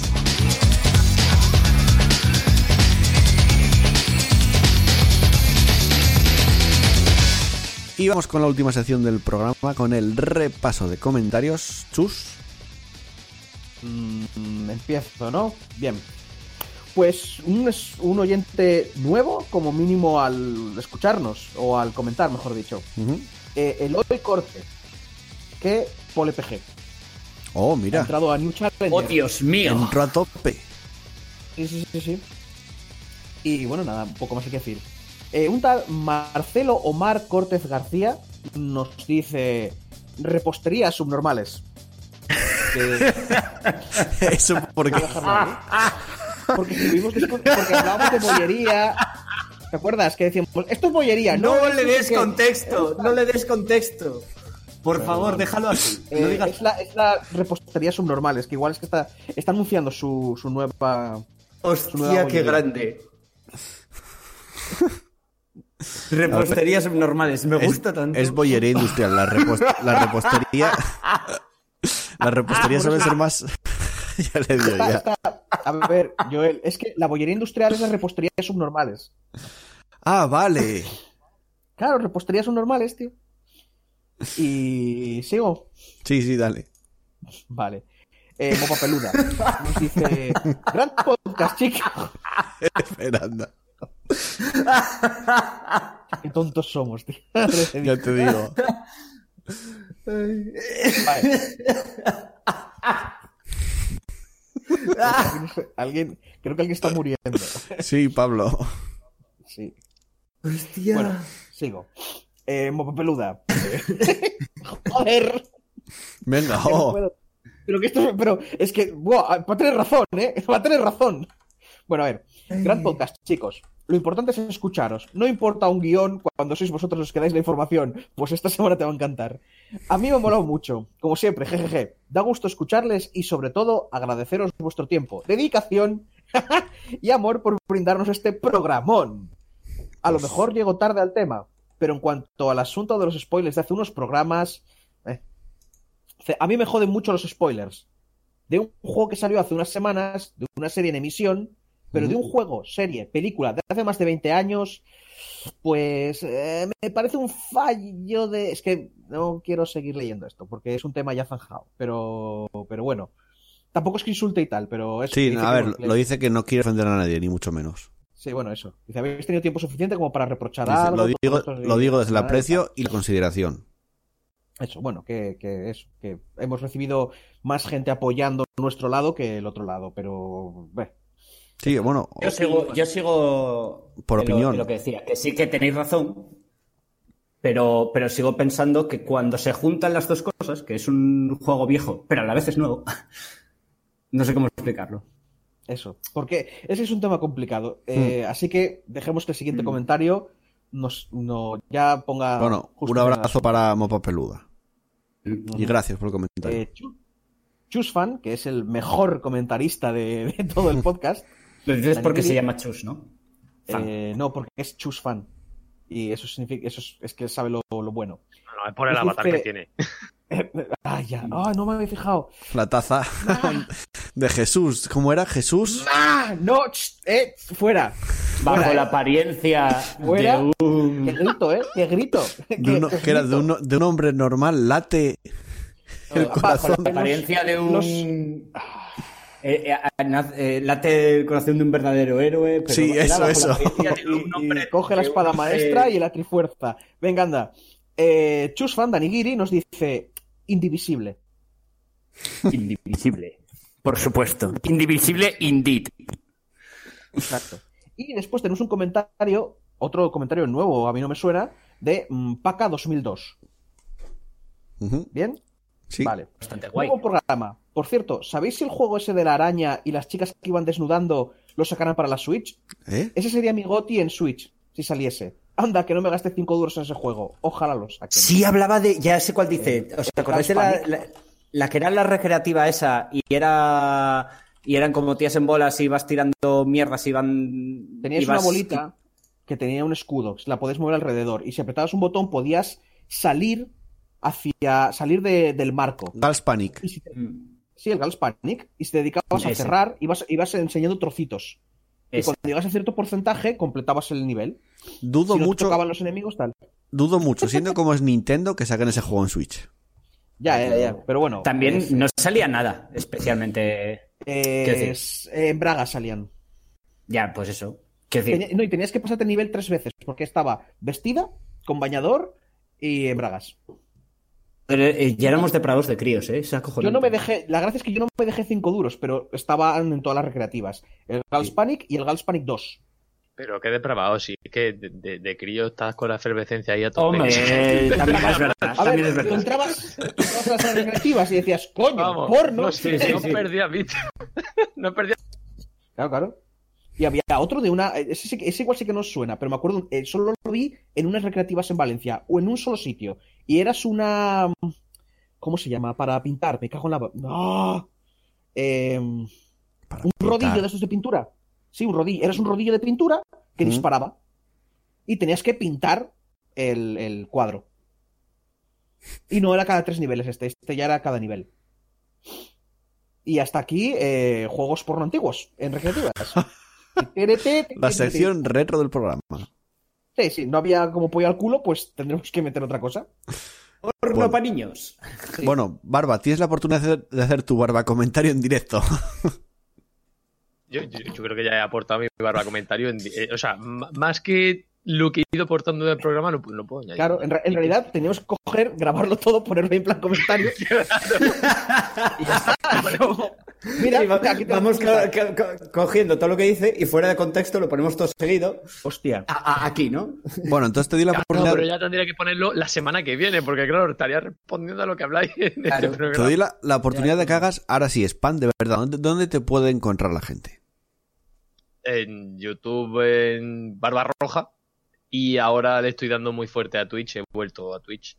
Porque he encontrado, por cierto, te, te lo iba a comentar, se me había olvidado. He encontrado un método que no requiere, bueno, no requiere hacer inversiones de capturadora y demás para poder grabar y emitir a la vez sin que, de- desde dos PCs distintos, en este caso mi roño portátil y mi PC normal, sin tener que hacerlo todo desde un PC. Es decir, yo ahora emito, por ejemplo, desde el portátil, ¿Mm? y que es mi PC menos potente, por decirlo así, y desde mi PC donde grabo y todo eso, pues simplemente estoy jugando y cuando quiero grabar algo, lo grabo. Entonces, ahora lo que estoy haciendo es en Twitch, todas las series que antes hacía, pues en mi casa, a la hora que yo pillara, pues directamente la- estoy en directo allí, cuando quiero grabar algo, grabo, y cuando no, pues sigo a mi rollo con la gente en Twitch. Y así que estoy Mm. en los dos sitios, en Twitch, Barba Roja YT, pues el rollo de YouTube, y en Sí. YouTube, pues Barba Roja. Perfecto. Eh, La promoción. la promoción, efectivamente. Vamos con el, venga, eh, cierre y final.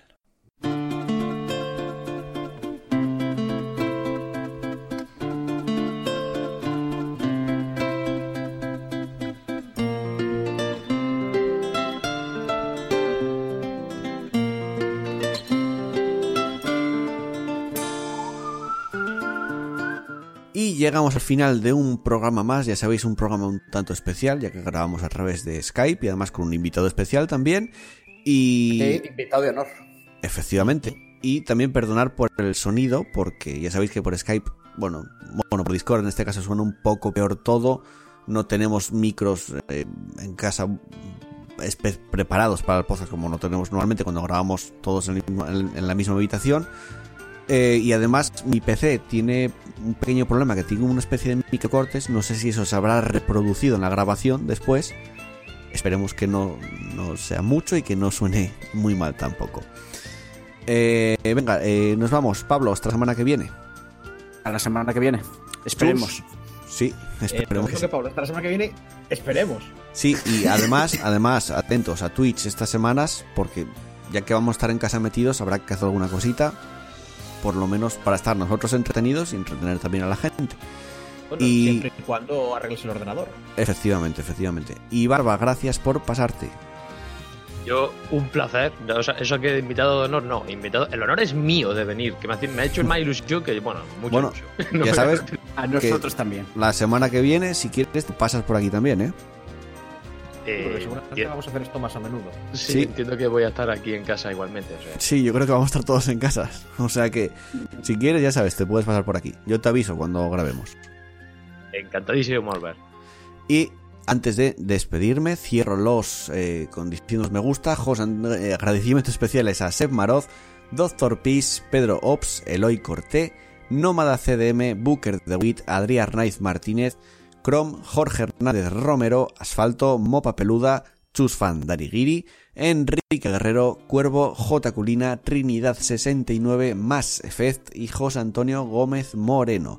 Muchas gracias por esos me gustas y ya sabéis, muchas gracias por haber estado ahí una semana más. Y ya sabéis, estos dos, dos semanas, quedaros en casa. No os salgáis a la calle a no ser que sea imprescindible. O sea que en casita, jugando videojuegos y ya sabéis, disfrutando a tope de ellos. Hasta la semana que viene, un beso para todas, un abrazo para todos. Chao, chao, adiós.